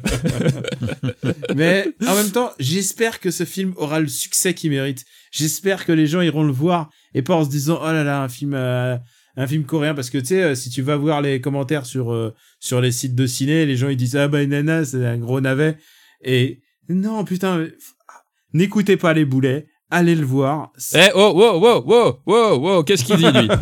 Qu'est-ce qu'il raconte, là? Les boulets pas, pas écrits de la la Ah, de la même Les manière. boulets que toi. ET, Ouais, d'accord, voilà. Donc euh, voilà, c'est Parasite. Ça, je vais pas vous spoiler ce film. Je vous ai juste dit ce que j'en pense. Ça sort dans même pas dix jours. Euh, et je crois même qu'il y a une série d'avant-premières euh, qui est diffusée donc à diffusion. Là, c'est déjà passé. Ouais, c'est déjà passé, ouais. Mais Aux diffusions. en tout cas, en tout cas, vraiment. Et, et putain, et euh, Song Kang-ho, extraordinaire acteur. Putain, mais Son- Ah bah, Song c'est- Kang-ho quoi. C'est est-ce que c'est pas le- c'est le Toshiro Mifune euh, coréen. Brofist, c'est exactement Voilà. ce que j'allais dire. C'est je suis complètement love de ce mec. Ah, mais il est, ouais, acteur, euh, acteur Il a incroyable. tourné- il a tourné dans, dans les meilleurs films que j'ai jamais vus, en fait, je suis en train de me dire. Et euh, il mérite amplement euh, son succès et j'espère que ça va cartonner. Je crois que le film est même pas sorti en Corée encore. Ah, peut-être, ça. Donc euh, t'imagines, en Corée il sort le 15 juin, on va la voir en France avant, putain. Eh ouais, eh ouais, exception culturelle. Putain, mais est-ce que c'est pas, c'est dans ces pays-là, tu dis ah les cinémas, les Netflix. Non non, bouge ton cul, va au ciné. Il y a aussi des bons trucs à voir. Mais tu peux aussi regarder Netflix en rentrant. Je fais pas le Edward Baird, t'as vu voilà, surtout qu'en plus voilà sur euh, sur euh, tu parles de Netflix et compagnie, mais euh, faut faut vérifier dans les catalogues mais euh, entre OSS, euh, Netflix, il y a moyen de trouver des les précédents films de Bong Joon-ho en voilà pour pour regarder ou alors vous pouvez vous acheter les les Blu-ray qui sont sortis. OCS, OCS avait fait le printemps coréen et ils avaient foutu une dizaine de films, Ouais. dont euh, trois de Bong Joon- dont trois de Joon-ho, ce qui est quand même vraiment classe quoi. Ah, ça de la je gueule. pense ouais. que je pense que évidemment euh, si tu regardes aussi Netflix, je pense que ah, t'as raison si tu fais cumule toutes les offres, je crois que tu peux en avoir une grande partie. Et si vous avez l'occasion de les voir au cinéma, comme c'est le cas avec Parasite, mais allez-y putain.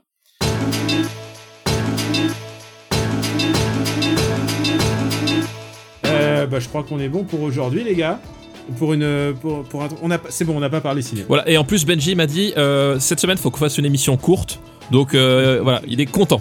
Voilà. Benji, où peut-on te retrouver Eh, 40 minutes de news quand même, on a fait fort. Euh, bah écoutez, on peut me retrouver sur Twitter KWXZ, on peut me retrouver dans le Growlcast sur growlcast.fr. Euh, Dans notre dernière émission, nous parlons de Scream et euh, nous commençons à réfléchir à la prochaine, n'est-ce pas, papa? Exactement, exactement. Faut qu'on réfléchisse et c'est pas prochain fort. album. Voilà. Euh, et puis, euh, donc, outre le Growlcast, eh bien, si un jour hein, on enregistre un Parle à mon Luc, on vous, on vous en parlera, je pense. Voilà, c'est maintenant on n'en parle plus. Et sinon, on- euh, quand il tombera, il tombera. Bah voilà, dans After Eight sur after8.fr. Euh, et puis bah, c'est déjà pas mal. Papa, puisque euh, Daniel n'a pas donné la parole à Enfin, t'es pas un invité J'ai en même temps. j'ai inversé, j'ai inversé. le Ouais, non, mais, Ah non mais très voilà. très mal pris. J'ai d'ailleurs très très mal pris. Euh, voilà, je Ouais, voulais pas, normal. je voulais pas le signaler, mais je suis content que tu soulèves le problème parce que ça ne gêne pas que moi, parce qu'après je me suis dit voilà c'est autour, autour de mon ego, on va encore me reprocher des trucs, mais non, on voit quand même c'est un problème plus global qui avec Daniel Andreev. Euh, il est très très gênant comme personnage et euh, faut qu'il arrête absolument euh, ses manières. voilà, faut que faut, faut changer quelque chose dans ce dans ce RPU parce que ça ne va pas du tout. Euh, D'ailleurs, à l'ordre alphabétique, tu es le premier, juste après moi. mais-. T'as vu, il ramène à lui. C'est incroyable, c'est incroyable. Voilà, alors monsieur, voilà, l'ordre alphabétique, voilà, quand ça l'arrange, tu vois, quand ça Voilà, l'arrange. C'est son, c'est son anniversaire, monsieur fait un peu le chef. euh, non mais voilà. Hein. Eh, moi, comme tous les jours, même si c'est mon anniversaire, je fais la cuisine, hein, les gars. Donc, Oui, euh, bah, c'était quoi la question euh, Oui, il en faut bien. Où peut-on te retrouver Ah oui, Stéphane Boulet, putain. Dans les librairies. euh, dans les, ah, pas On peut encore. précommander le bouquin, On, on peut précommander le bouquin chez euh, chez Feur d'édition. Euh, voilà, euh, achetez-le, il est vraiment très très bien. hein. Bon, je dis ça en toute impartialité évidemment. Euh, mais sinon effectivement, Du deuxième de l'ordre alphabétique. voilà. euh, sinon Moi, je le ferai effectivement, dédicacer le mien par John Carpenter. ah, mais j'ai- alors, et honnêtement, c'est tout le mal que je, que je te souhaite, c'est que tu puisses te Alors, faire John de- Carpenter, je l'ai croisé à Cannes, figure-toi. Il était en jogging et au KLM dans les rues de Ah, mais- Cannes. Il était, non, mais il était génial. John Carpenter, quand il est venu chercher son carrosse d'or, et je pense que c'est pour ça que j'aime tellement ce type, et c'est pour ça que j'ai eu raison de faire un bouquin sur lui, c'est qu'il reçoit son carrosse d'or, la première chose qu'il fait, eh ben il fait les cordes du diable avec, ses- avec, avec sa main, quoi. Voilà, le, le, le geste des métalleux, et ça, ça c'est mon John à moi, tu vois. Voilà, c'est cet homme-là que j'aime. Euh, donc voilà, mon bouquin sur Carpenter qui sortira mais en- au mois d'août, Euh, le Growlcast avec Benjamin François, le meilleur podcast du RPU, rappelons-le, parce qu'il n'y a pas Daniel, évidemment. Voilà. Euh, su- Euh, non, il y en a un autre, c'est le BD sans modération. oui, mais Bah t'es- non, il y a t'es- Daniel dedans. t'as- Ah, il y a- ouais, il y a toi, c'est ça le problème, quoi. Je veux dire, euh, il y a Amandine, donc évidemment c'est vachement bien. Ah, ça, compen- ça compense. Daniel. C'est le meilleur. C'est vrai. C'est le meilleur. Voilà. Euh, sinon, bah, euh, Super Ciné Battle, évidemment, le podcast du marbre de la vérité ultime, euh, dans lequel Daniel et moi, nous ne faisons que retranscrire la, la vérité cinématographique et nous, classons les films du meilleur au moins bon. Où nous parlons, où nous parlons maintenant. le prochain épisode, c'est les années 60. Les années- Et ensuite, on bascule aux années 90. Voilà, 60-90 dans l'ordre. On attend vos listes si vous voulez. Euh, sur Twitter, GKPluginBaby, euh, sur, euh, euh, sur Gamecult aussi de, temps- de temps en temps. Euh, puis voilà, je sais plus. euh, Enfin, puis après. Bon, c'est euh, pas- toi qui teste Rage 2, c'est dommage. Non, non, non, mais je les ai trouvés un peu indulgents avec Rage 2. Mais bon, c'est comme ça, c'est- ils sont jeunes, c'est la fougue de la jeunesse. Et bah pour ma part, bah écoutez, Daniel Andreev, Camille Robotique sur Twitter.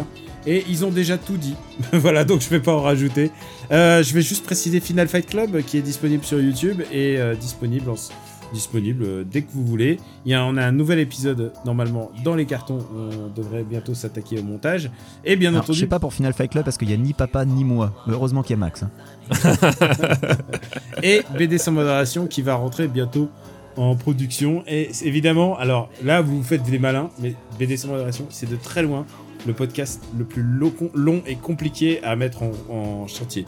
C'est vraiment. Enfin, tu travailles pas sur le gros cast, hein, excuse-moi. c'est beaucoup plus de temps de préparation que tous les autres parce que déjà, déjà, faut sortir de chez soi pour faire des interviews, mon gars. Ça, tu. Hop, hop, hop, hop, hop, hop. Ah, mais Ah le bah, podcast, c'est ça, c'est être ensemble, ce n'est pas être chez Moi, soi je avec des des pizzas. festivals pour le gros, pour le gros cast, monsieur. Voilà. Ah bah écoute. Ouais, et, et tu cours après les, euh, les points sauvages de barbecue dans Los Angeles aussi pour le, pour voilà. le gros Et À chaque fois que je vais sur Twitter, hey Dave Grohl est à cet endroit, je saute dans ma voiture, et puis à chaque fois je le rate. Donc, euh, tu vois. Ah bah si tu peux avoir un petit son pour pour l'intro. Hello, you're listening to Broadcast, un truc comme mais ça. grave. Mais c'est ce qu'on veut, c'est ce qu'on veut te dire. interview, monsieur. Bon, on a tout dit. La, la phrase rituelle, c'est After Eight est disponible sur afterite.fr et aussi sur toutes vos applis de podcast dédiés. Si vous avez iTunes, euh, lâchez des petites étoiles. Euh, comme ça, ça, ça compensera les haters qui disent euh, qui on s'en fout en fait. Et, Ouais, euh, je crois qu'on s'en fout globalement. Sur- Surtout qu'en plus, en plus, ils sont pas très nombreux. Si tu veux, autant, autant pas en parler. Et on vous remercie beaucoup. Euh, je vous souhaite une très très très bonne journée, soirée. Ça dépend de la l'heure à laquelle vous écoutez ce podcast. En tout cas, pour moi, c'est la soirée. J'ai prévu de rien fêter. Si, il y a Pouillot qui débarque pour faire un stream à la maison. Donc, Oh la euh, tristesse. donc, je vais filer pour. je vais filer pour enfiler un pantalon, s'il vous plaît, parce que c'est je Ah d'accord, alors nous tu Ah, tu stream en pantalon. mais Pour Ah, la vache. Pouillot, tu mets des pantalons. Ah ouais, mais d'accord. ah, je suis outré. Ah, tu crois que, Oh je, là là. tu crois que je, streamais, je streamais en boxer ou quoi? Bah alors déjà, si tu mets ta boxer, on serait content, Daniel. c'est c'est la première chose. Voilà, voilà le Ah niveau, là. voilà l'ambiance. On vous remercie beaucoup. On vous dit à très très bientôt. On La- remercie les patriotes, heureusement que je suis là. Oh, merci à toi. C'est vrai. On remercie les patriotes qui permettent de euh, donner vie à, notre, euh, acti- à nos activités culturelles. Et on vous embrasse très fort. La prochaine édition, normalement, on devrait parler beaucoup de jeux vidéo. Je sais pas pourquoi. Je sens que ça va causer jeux vidéo un peu, par, un peu tout le temps. Donc, merci beaucoup et on vous embrasse très fort. Ciao. Bye. Ciao à tous.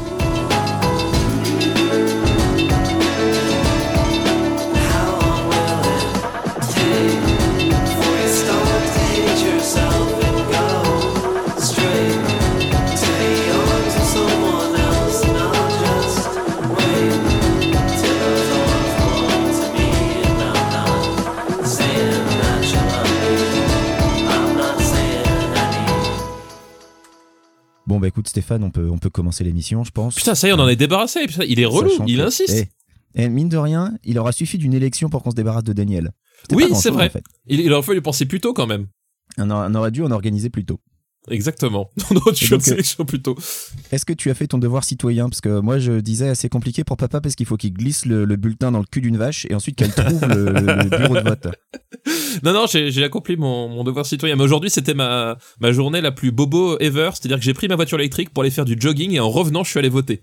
Oh là là là là. Tu vois, tu vois, genre le. Alors comment ça se passe? Alors je comprends pas. Le jogging en voiture électrique. Tu sais que t'es censé courir pour faire du jogging. Si non, mais pour aller, voiture, ça compte pas. pour, pour aller sur le lieu du, du jogging, euh, quand même. parce que Ah d'accord d'accord. Parce que si tu veux, le, le- le plus gros challenge ici, c'est trouver des, des espaces plats pour faire un jogging euh, pour, Oui. pour une brêle comme moi, tu vois. J'étais en train de me dire mais t'as la nature tout autour. C'est quoi le problème? Mais oui c'est sûr que si t'as des pentes à 45 degrés c'est un peu compliqué. Voilà, donc euh, du coup, voilà, il faut, il faut trouver les bons endroits pour démarrer tranquillement. Là, on s'y met, mais voilà, faut commencer euh, étape par étape, quoi. Une production RPU.